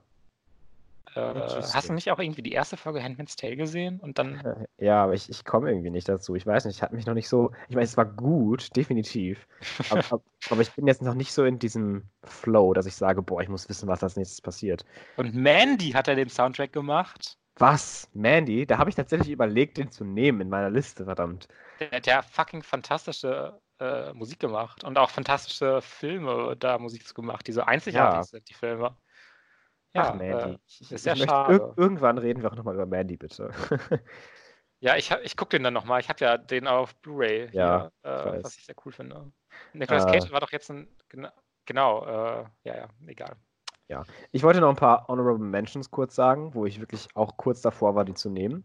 Mhm. Äh, ein Film, den ich letztens erst äh, revisited habe und über den wir auch geredet haben, tatsächlich schon. Titanic. äh, Nein. Annihilation. oh ja, ja. Der ja. Score von Annihilation ist den ganzen Film über recht subtil und recht crazy, weil das irgendwie so eine total melodische Melodie immer spielt, die gar nicht so zu der Situation passt eigentlich. Aber dann das Ende, dieser krasse, fast schon irgendwie Techno-Bass-Sound mit diesen grandiosen Tönen dazu, überrascht einen so stark, weil man den nicht ein einziges Mal vorher so in der Art gehört hat in dem ganzen Film. äh, dass ich da inner instantly, wenn sie dann da ankommt, Spoiler by the way, äh, wenn sie dann da ankommt und äh, das Alien trifft am Ende und da reinschaut und dann die Musik anfängt, mit diesem Klavier erst und dann den Bässen und dann diesem Techno und dann alles zusammenkommt, ich habe immer, immer Gänsehaut. Das ist halt ja. so tragisch, dass der nie in Kinos richtig lief. Ist leider weil echt so. Dieses Ende ist halt sowohl auf Audio als auch auf visueller Ebene halt so geil. Das ist so ein geiler Film, generell. Ist sowieso Wenn wer es noch nicht gemacht hat, schaut euch Annihilation an. Ja, ist auf Netflix. Kann man sich ist einfach angucken. Es ist so ja. toll. Äh, dann ja. Jaws, obviously, der weiße Hai. I mean, I don't even have to explain why. Hätte ich wahrscheinlich nicht in meine Top 10 gewählt, aber. Ja. Äh, das ist so was Persönliches. Dann A Monster Calls. Äh, sieben Minuten nach Mitternacht ist ein Film, den ich äh, persönlich einfach liebe. Ist einer meiner Lieblingsfilme. Äh, und der Score gefällt mir in seiner Melodie einfach sehr, sehr, sehr gut. Ähm, ja, kann ich aber auch verstehen, wenn man das anders sieht. Äh, ist einfach nur so eine persönliche Sache. Äh, dann Star Wars, wie gesagt, habe ich auch in meinen Honorable Mentions, weil ich den auch sehr, sehr, sehr gut finde, einfach. Nur immer halt von Film zu Film, der sich nicht unbedingt weiterentwickelt. Äh, und most recently Joker. Hat oh auch ja. einen sehr, sehr, sehr guten Score. Joker hat wirklich einen fantastischen Score. Das war halt die Kategorie. Ich, ich hätte Joker gar nicht so viele Oscar-Kategorien gegönnt, aber Score gehört auf Definitiv. jeden Fall mit dazu. Definitiv. Und Acting kann ich auch sehr nachvollziehen. Ja, ich finde, also äh, Joaquin Phoenix hat, oder Joaquin, wie auch immer, Joaquin. hat, äh, ja, egal, äh, hat, äh, ja, dann habe ich es ja sogar richtig gesagt. hat, äh, ja, hat ihn auch absolut verdient. Hätte ich auch gegeben, tatsächlich. Also, äh, war jetzt gar nicht so gemeint, dass ich äh, gegen ja, ja. Joaquin, äh, Joaquin, Joaquin äh, Shots feiern wollte, sondern nochmal herausstellen wollte, dass ich den Score von Joker besonders nochmal geil fand. Cool. Ja, dann wäre das eigentlich schon unsere Top 3 Score, oder hast du noch äh, was hinzuzufügen? Nee, ich habe jetzt mir auch nicht grob groß Honorable Mentions gemacht.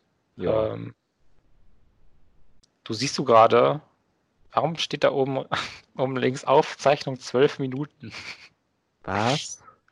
warte mal, warte mal, warte mal, warte mal, warte mal, warte mal. Wir machen das jetzt, wir machen das hier jetzt noch zu Ende und nee, dann gucken mir, wir, ob es steht. Bei mir steht auf, obwohl hier steht Telefonat so und so lange, warte mal.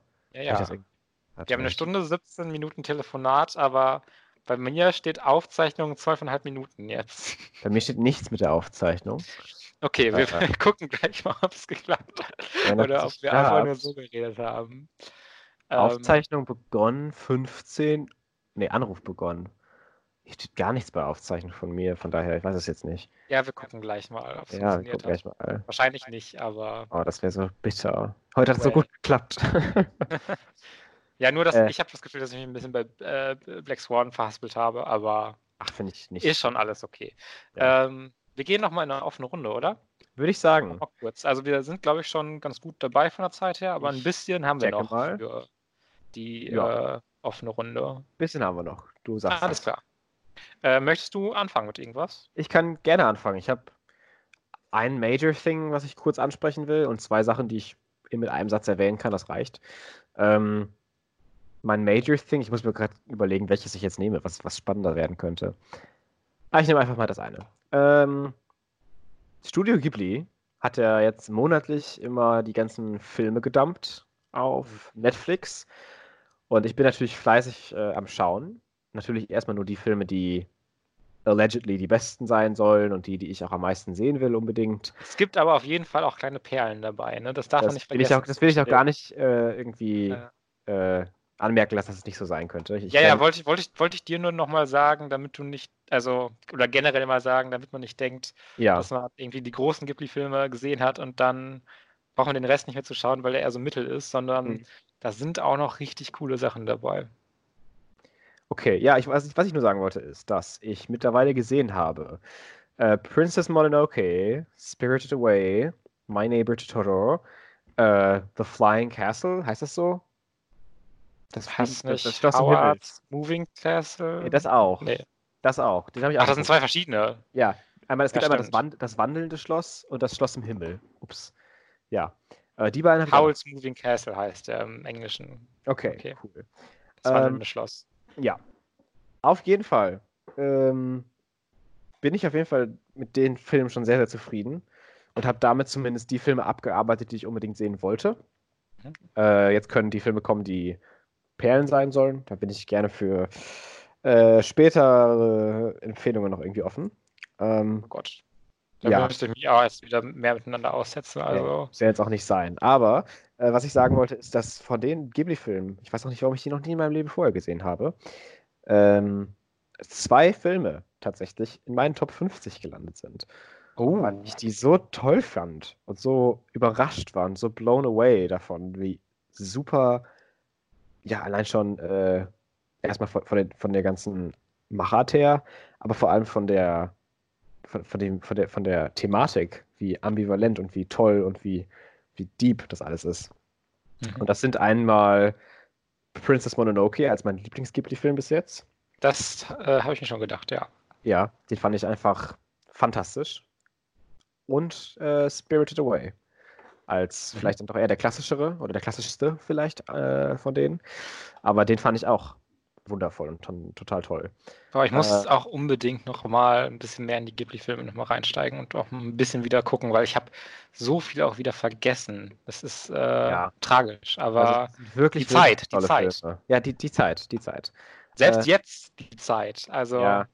ich versuche ja neben ab und zu auch noch mal ein bisschen Videospiele zu spielen, was halt dann einfach crazy ist. Und ich bin ja auch nebenbei so ein bisschen hier am Arbeiten und machen und tun. Ja, dann ja. ist draußen noch Teich äh, irgendwie, wo ich mal mithelfen muss und so.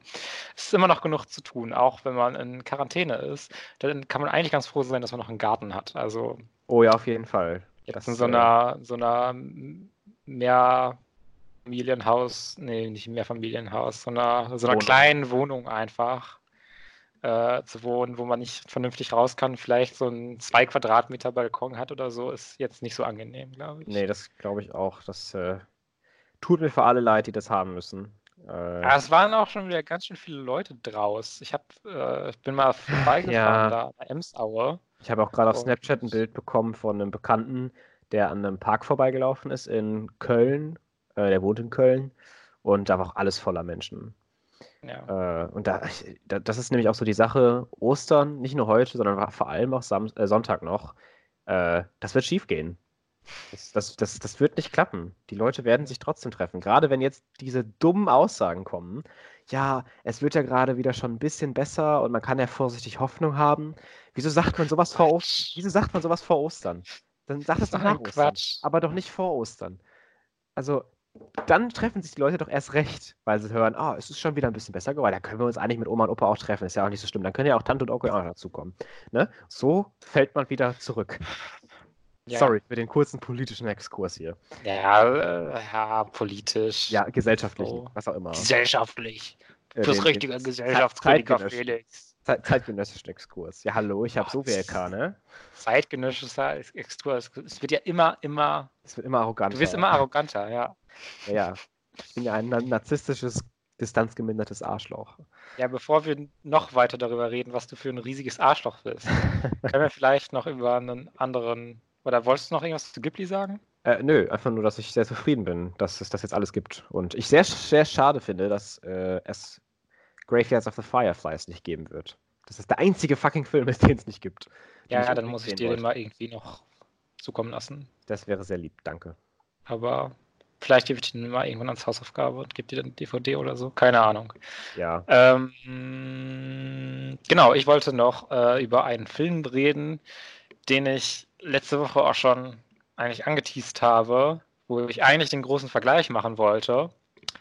Äh, und zwar Perfect Blue von hm, ja. Satoshi Kon, äh, 1997er Anime-Film, der ähm, ja auch durchaus Black Swan und auch Requiem for a Dream äh, oh, ein so inspiriert hat. Ähm, und ich wollte ja ursprünglich den Vergleich machen, habe mich dann aber dann doch dagegen entschieden, mhm. weil Black Swan ist schon thematisch und äh, von, ja, so ein bisschen auch von der Handlung würde ich schon sagen, dass er davon definitiv inspiriert ist. Aber Black Swan hat schon noch sehr viel eigene Identität und macht sehr viele Dinge noch sehr anders. Mhm. Wo man natürlich dann wieder einen Vergleich aufmachen kann. Aber ich finde, die sind sich nicht ähnlich genug, um da wirklich eins zu eins Vergleiche anzustellen und zu sagen, ja, hier die Parallele zu den beiden Filmen, das und das und das und das und das und das, sondern es ist so ein bisschen das Setup und vielleicht so mit dieser, diesem Realitätsverlust ist halt so ähnlich. Aber Black Swan hat halt schon noch sehr viel eigene Identität mhm. und eigene Ideen und ist jetzt nicht so, dass es fast eine Kopie oder so von dem Film ist. Es sind schon sehr verschiedene Filme.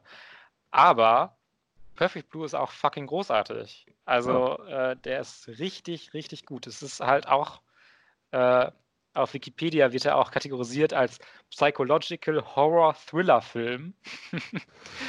Hier ist sogar Thriller noch extra dabei. Und äh, ich finde bei Perfect Blue ist auch dieses psychologische Horror-Ding nochmal mehr drin verankert, auch als in Black Swan. Also es spielt, es ist halt ein Film von 97 und äh, es ist sehr äh, es, zentral steht unter anderem auch äh, das Internet, was halt so ein bisschen witzig ist, in diesem 97er-Film das zu sehen und wie die äh, Hauptfigur erstmal das Internet so erklärt so ein bisschen bekommt, wie das alles genau funktioniert, wie sie da navigieren kann und sowas. Weil das natürlich vielleicht auch der Audience damals erklärt werden musste, wie das mhm. funktioniert, damit sie diesen Plot und so auch nachvollziehen kann. Ja. Und es geht halt dann im Grunde, ich möchte den Plot gar nicht zu sehr zusammenfassen. Vielleicht sage ich einmal kurz, dass äh, es äh, hauptsächlich um äh, die Figur Mima geht, Mima. die in einer Popgruppe, äh, einer im Trio, einer Trio-Popgruppe, äh, diese verlässt und sich dazu entscheidet, äh, Schauspielerin zu werden. Und ähm, ja, da gibt es aber vielleicht Leute und Fans und Stalker vielleicht sogar schon, die davon nicht so begeistert sind. Hm. Und es geht sehr schnell dann auch in die Richtung, was ist wirklich da an meinetwegen auch Stalking oder äh, an äh, Geschehnissen im Film und äh, in was steigert sie sich so ein bisschen rein durch die Sachen, die sie äh, erlebt und auch äh, was der auch mit Black, äh, Black Swan parallel hat, auch dieses Thema von dieser, äh, von diesem maskulinen, von Männern, die irgendwie über alles stehen und einen zu Dingen bringen, die man im Grunde eigentlich nicht will, aber dann trotzdem macht, weil man meint, dass man sonst halt in seiner Karriere oder als Mensch halt nicht die Ziele erreichen kann, die man erreichen könnte. Mhm. Und äh, Perfect Blue muss man auch dazu sagen, vielleicht, vielleicht auch noch so eine Triggerwarnung aussprechen äh, mit Thematiken wie Vergewaltigung mhm. und halt generell Stalking sowieso, äh, weil der Film schon sehr, sehr explizit ist. Der ist auch sehr, sehr, der zeigt auch sehr, sehr viel. Also nicht so, dass jetzt irgendwie minutenlang eine Vergewaltigung gezeigt wird oder sowas. Der ist schon relativ äh, in solchen Sachen, jetzt wenn, wenn harte Sachen gezeigt werden, jetzt nicht, dass der irgendwie nur Shock-Value haben will und dann irgendwie irgendwas viel zu lange zeigt, weil es gar keinen Sinn hat, sondern der ähm, macht das schon einigermaßen geschmackvoll, aber man sieht auch sehr viel Nacktheit und äh, auch wie sie vielleicht unter verschiedenen Dingen auch sehr leidet. Und äh, das muss man sich definitiv angucken kann. Also ich kann mir vorstellen, wenn man da sowieso schon empfindlich ist mit solchen Thematiken, dass das äh, nicht so angenehm zu schauen ist, weil selbst für mich ist das halt so ein, das passt halt so perfekt mit diesem psychologischen Horror, dass mhm. es halt dann noch zusätzlich diesen Aspekt gibt von äh, dem, äh, von der Persona im Grunde, die man schafft, wenn man in der Öffentlichkeit steht und dass sich diese Persona fast schon verselbstständigt und man gar keine Kontrolle mehr darüber hat, was man überhaupt für, äh, was man überhaupt erschaffen hat und wie man sich darstellt in der Öffentlichkeit. Das ist ja. so ein komisches Konzept, was aber sehr greifbar auch auf jeden Fall in Perfect Blue dargestellt wird, was auch unfassbar immer noch modern natürlich ist, was aktuell ist, auch noch 23 Jahre nach Veröf Erstveröffentlichung des Filmes ist der immer noch super aktuell. Und er hat auch wirklich ein Gleis dann sehr, wo äh, Charaktere halt gar nicht mehr äh, wirklich so ein richtiges Zeitgefühl haben und alles irgendwie Ereignisse ineinander fließen und alles, der durcheinander wirkt. Und der Film, es ist manchmal natürlich dann auch nicht ganz so einfach direkt zu folgen. Ja, das, das, das passiert jetzt, das, das, das jetzt passiert jetzt, sondern es ist auch so sehr in der Schwebe, was, was ist jetzt wirklich da Realität und äh, oh Gott, diese Szenenabfolge, was ist vielleicht auch Vergangenheit, was Zukunft. Das spielt halt auch alles in die äh, Gefühle und die Charaktere rein, wie sie sich gerade fühlen. Und äh, ist wirklich ein absolut großartiger Anime-Film, den man sich unbedingt anschauen sollte, wenn man da irgendwie drankommt. Es ist huh. leider, also DVD-Version und sowas kommt man halt gut dran, aber auf Streaming-Diensten sieht es, glaube ich, eher schlechter aus. Der ist irgendwie, den kann man sich nicht mal auf Amazon Prime leihen oder kaufen. Das ist schade. Ja. Da ist da gar nicht drauf. Deswegen, äh, ja, das ist ein bisschen schade, aber wirklich eine ganz dicke Empfehlung an äh, Perfect Blue. Vielleicht auch, wenn ihr sagt, Black Swan hat mir sehr gut gefallen, äh, könnt ihr euch gerne mal äh, Perfect Blue anschauen. Ähm, der hat ähnliche Thematiken, die er aber auch nochmal sehr anders aufarbeitet und äh, anders macht. Ich würde jetzt auch nicht unbedingt jetzt direkt in die äh, Wertung gehen und sagen, welcher Film jetzt wenn man es wieder ins Vergleichen zieht, ob jetzt Black Swan oder Perfect Blue besser ist, in Anführungszeichen. Weil ich finde, sie sind schon noch so eigen, dass man das gar nicht unbedingt in diesen vergleichenden, oh, der hat das besser gemacht, der hat das besser gemacht, finde ich gar nicht. Die haben mir beide wirklich super gut gefallen. Und äh, es ist eher so eine Empfehlung, wenn man Perfect Blue mochte, guckt euch vielleicht Black Swan an, der könnte euch sehr gut gefallen. Und wenn ihr Black Swan mochtet, guckt euch Perfect Blue an, der könnte euch sehr gut gefallen. Also, so würde ja. ich es eher sehen. Das ist doch ein schönes, schönes Schlusswort.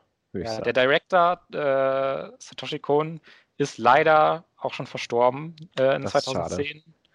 Äh, hat aber auch solche Filme wie Paprika gemacht, äh, was so ein bisschen ja, Inspiration auch für Inception war. Hm. Also, ja, ich glaube schon, glaub schon relativ direkt. Ich glaube nicht, dass das irgendwie nur so äh, ja, ein Stretch ist das zu sagen. Also, äh, was ich so gesehen habe, ist schon äh, auch eine relativ direkte Inspiration da. Ähm, ist ja generell so, dass ich äh, gerne mal äh, Hollywood Director an asiatischen Produktionen irgendwie ein bisschen, ja. ist jetzt zu viel gesagt, aber zumindest davon inspirieren lassen, weil. Definitiv das kann man ja immer noch mal, ich habe da auch gar nichts gegen, das kann man auf jeden Fall dann noch mal einem großen westlichen Publikum anders aufbereiten, dass das mehr mhm. Leute wirklich äh, äh, ja, solche Filme oder solche Thematiken wirklich zu spüren bekommen, die äh, halt in diesen äh, asiatischen Produktionen angesprochen werden. Gerade weil auch solche Sachen wie Inception und Black Swan halt immer noch großartige Filme dabei sind. Also meist besser als direkte Adaption, wenn man sich jetzt ein Ghost in the Shell anguckt zum Beispiel. Ja, wollen, oder, wir, nicht, wollen wir nicht über Ghost in the Shell reden. Oder ein Death Note. Habe ich nicht mehr gesehen. Ja, ich bin jetzt auch nicht der größte Death Note-Fan, aber wir werden jetzt nicht über Death Note reden. Also auch nicht Nein. von dem Manga und Anime, aber ich möchte gar nicht groß über Death Note reden. Ganz kurz noch, wir sind jetzt schon relativ lange am Laufen und ich glaube, wir machen auch gleich Ende. Aber ganz ja. kurz noch, weil sonst werde ich es gar nicht mehr erwähnen. Äh, Godzilla King of the Monsters hat mich zum einen hat es mich sehr verwirrt, dass der Film King of the Monsters heißt. Ich finde, es The ist da so komisch unpassend, dass das ein bestimmter Artikel ist. Fickt einfach mein Gehirn. Also, warum heißt der King of the Monsters? Es hört sich vielleicht ein bisschen, ja, hochtrabender an als Monster King, weil Monster King dann wieder so trashy wirken würde. King of ja, the Monsters ist ein, so ein King of Monsters Shakes, Shakes, ja, ja, ja. Ja, du, also, ja, I don't know. Ich, ich, weiß nicht, ich weiß nicht, ich weiß nicht. Das kann auch was sehr Persönliches sein. Ich, mich mich äh, hat das irgendwie ver verwirrt und dachte mir so, ich habe dir auch, glaube ich, so geschrieben, ja, ich habe Godzilla King of Monsters gesehen. Ich habe dann nochmal nachgeguckt, wie der hieß und dann so, King of the Monsters? What? Weil ich finde, King of the Monsters hört sich viel mehr trashiger an als King of Monsters. Aber, und das auch noch mit so einem bestimmten Artikel zu machen, dass man generell die, den- genau die Monster meint, finde ich ein bisschen komisch. Ich finde generell der Untertitel so ein bisschen, ja, brauch, hätte ich jetzt auch nicht gebraucht. Ich meine, man versteht ja im Film, warum dieser Untertitel da ist, aber ja, ja. I know. Ja. Äh, Ja. Aber eigentlich soll es gar nicht um den Titel gehen, sondern nur darum, dass äh, wir nochmal sagen, äh, wenn ihr einen Godzilla-Film da Bock drauf habt, auf so Monster-Action, so äh, Kaiju-Action, die gegeneinander kämpfen und so, ist Godzilla King of the Monsters echt eine ganz gute Wahl. Also der ist gefühlt, hat er kaum Bass gemacht und ist auch irgendwie gefühlt auch nicht so gut weggekommen generell in Nee. Kritiken. Ähm, aber ich hatte tatsächlich relativ viel Spaß damit, weil er Same, same. so ziemlich das abliefert, was ich auch erwartet habe. Und das ist ziemlich coole Monster-Action. Also die Charaktere sind vielleicht ein bisschen forgettable, die menschlichen. Ja. Aber das hat mich ehrlich gesagt gar nicht so sehr gestört, weil der jetzt auch nicht so einen unendlich krassen Fokus. Ich habe es auch äh, nicht anders erwartet, ehrlich gesagt. Also von daher. ja, genau. Ähm, also lasst euch vielleicht nicht von den schlechten Reviews unbedingt abschrecken. Genau. Äh, wenn ihr wirklich, also ihr müsst natürlich wissen, worauf ihr euch einlasst. Es wird jetzt kein ähm, Black Swan, sagen wir es mal so. Ähm, oder auch kein Toni Erdmann mit irgendwelchen Ebenen, die aufgemacht werden. Aber es ist halt einfach ein sehr unterhaltsamer äh, Action-Godzilla-Film, äh, wo ich auch Spaß dran hatte, nochmal diese ganzen klassischen Kaiju nochmal in einem modernen Film in coolem Look nochmal zu sehen. Ja. Gut gesagt, auf jeden Fall. Äh, ich ich glaub, würde tatsächlich ja. sagen, dass wir äh, uns damit in unsere letzten Stage, äh, in unsere letzte Stage übergehen, und zwar uns die neue Hausaufgabe zu geben. Ach fuck, da habe ich ja noch gar nicht dran gedacht wieder. Hm. Ja, Ja, ja, ich kann dir aber gleich was geben. Schlag du mal schon mal was vor. Also, äh, ich würde dir, gerade weil es momentan auf Amazon im Angebot ist, den wunderbaren Film Fünfzimmer Küche Sarg. Oder Was? auch, äh, äh, äh, wie heißt der nochmal auf Englisch? What We Do in the Shadows. Geben. Ja. Äh, von Taika Waititi. Und will auch gar nicht so viel zu sagen, außer dass ich, ich da schon seit Monaten drüber rede, dass du den auf jeden Fall noch schauen musst. Und er jetzt äh, erst auf Prime umsonst war, dann nicht wieder und jetzt gerade für 99 Cent zum Leihen erhältlich ist. 99 Cent ist noch okay. Ist noch ich okay. Ja, und hätte du auch musst dann mal Jojo Rabbit schauen, auch von Taika Waititi. Hahaha. Haha. Aha. Ich glaube, die äh, Blu-ray released auch erst im Juni, Juli irgendwann von Jojo Rabbit. Das dauert noch Ja. so ewig. Dauert leider noch sehr lange. Ja, der ist ja so spät auch erst in Deutschland gestartet, Jojo. Ja. Das ist ein bisschen schade. Ähm, ja, gucke ich mir an. Äh, Freue ich mich drüber. Wollte ich sowieso immer mal gucken, weil einfach äh, Taika Waititi toll ist. Ja. Mm, Ich gebe dir mal, Du bist ja vorbereitet, ey. ja, ich gebe dir, okay, ich gebe dir The Disaster Artist. Okay, Den- ja, habe ich auf der den- Liste schon. Den, den hätte ich auch Ja. mal anschauen wollen. Ich finde ihn gar nicht so gut, aber ich fände es mal interessant, mit dir drüber zu reden, weil wir haben ja auch unsere The Room und Ja. äh, Best Friend Friends Und Neighbors natürlich nicht zu und vergessen. Neighbors. Und Neighbors, das habe ich schon wieder verdrängt, glaube ich. Das ist ein Trauma. Äh, man muss vielleicht sogar dazu Äh. sagen, ich bin so ein großer Tommy Wiseau-Fan, dass Fabian mir zum Geburtstag eine original Tommy Wiseau-Unterhose geschenkt hat, die jetzt bei mir über meiner Filmsammlung hängt. Ich habe Äh. extra die allergrößte Größe genommen, die es in dem Shop gab. Einfach nur, weil er so eine riesige Unterhose jetzt hat, wo Ja. gefühlt auch eigentlich gar kein Mensch reinpasst, die einfach nur Nein, so also, absurd groß ist. Ich würde also, mir sehr Sorgen machen, wenn ich da irgendwann reinpasse. ist einfach nur so ein Ausstellungsobjekt eigentlich. ist auch so witzig, immer wenn Freunde dann kommen, die äh, nicht so frequentiv bei mir im Zimmer sind äh, und dann diese Unterhose dann da hängen sehen. Die sind alle so, äh, das deine Unterhose? Und dann bin ich immer schon so richtig offended, weil ich so denke, Alter, so fett bin ich jetzt auch nicht, dass das meine Unterhose wäre. Naja, du hast ja schon ein paar Pfund zugenommen in der letzten Zeit, ne? Ja, Also ja. bevor du mit dem Sport angefangen hast. Ich habe dich ja schon lange nicht mehr gesehen. Doch, doch, ich äh, bin wieder fleißig dabei, das alles runter zu trainieren. Boah, nächstes Mal, nächstes Mal machen wir einfach einen Videoanruf, Felix. Äh, das, ohne, also ich wäre, ich wäre prepared. Ich wäre prepared. Ich mache seit vier Wochen, oder wie lange geht das jetzt alles? Drei, dreieinhalb Wochen? Wie lange ist die Quarantäne? Ist ja auch egal. Seit Anfang der Quarantäne, und ich, ich übertreibe nicht, wenn ich das sage, mache ich jeden Tag eine Stunde Sport. Ich glaube, ich glaube, es sind nicht mal dreieinhalb Wochen. Ich glaube, es ist noch weniger. Aber. Nee, ich glaube, da vertut man Echt? sich. Ja, Bist du sicher? ich bin mir recht sicher. Wann haben wir denn. Okay, nee, das Wir haben, am, jetzt, wir, haben am das ist 23. privat, das wollte ich jetzt nicht sagen, aber wir haben am 23. unseren ersten Podcast aufgenommen. Ja, und da lief es ja schon. Ne? Und da lief es schon. Eine Woche. Ähm, wenn du dich Ich erinnerst. glaube, seit dem 18. März bin ich zumindest immer zu Hause geblieben eigentlich. Aber ich meine, ich habe ja, warte mal, wann war der 18.? Ich muss mal eben meinen Kalender öffnen, weil ich kann mich ja noch an meinen letzten Schultag erinnern. Ja, dann das- sind es ziemlich drei Wochen auch. Und das ja. war ein Freitag. Ne? Und äh, das war äh, äh, der, der, der 13. müsste das gewesen sein. der 13. Ja. Ach, ich bin ja auch gerade im falschen Monat gewesen, ich Idiot. Das müsste der, der 13. gewesen sein. Weil wir. Ja, 13. und 18. März ist jetzt auch nicht so weit auseinander, ne?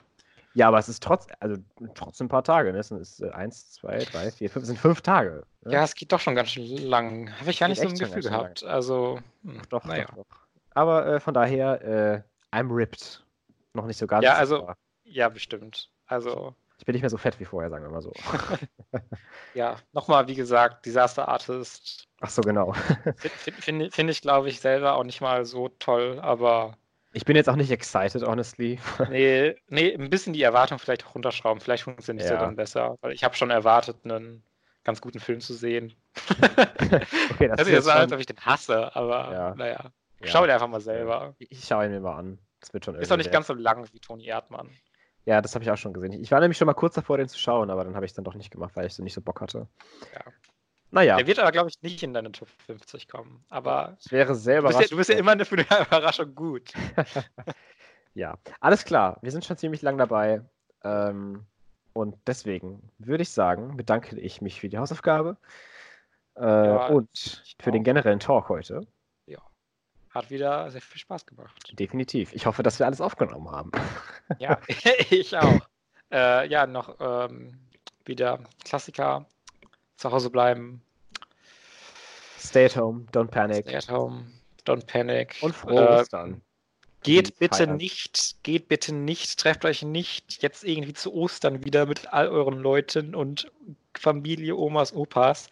Bitte macht das nicht. Ich, ich denke, ich, ich, wirklich, die letzten Wochen war das ja auch so, dass ich mir immer denke, dass man das gar nicht sagen muss. Dass Ja. es so selbstverständlich ist, aber das ist es nicht.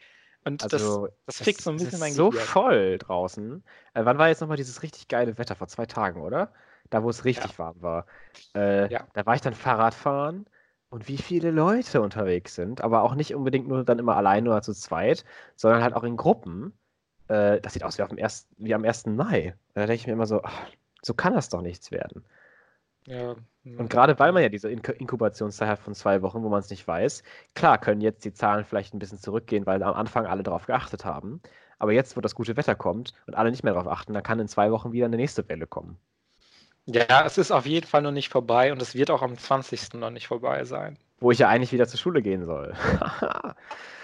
Ja, also bei mir auf der Uni-Seite äh, steht schon, dass äh, wahrscheinlich das gesamte Semester nicht äh, mit Präsenzveranstaltungen sein wird, sondern alles online sein wird. alter Schwede, alter Ja. Schwede.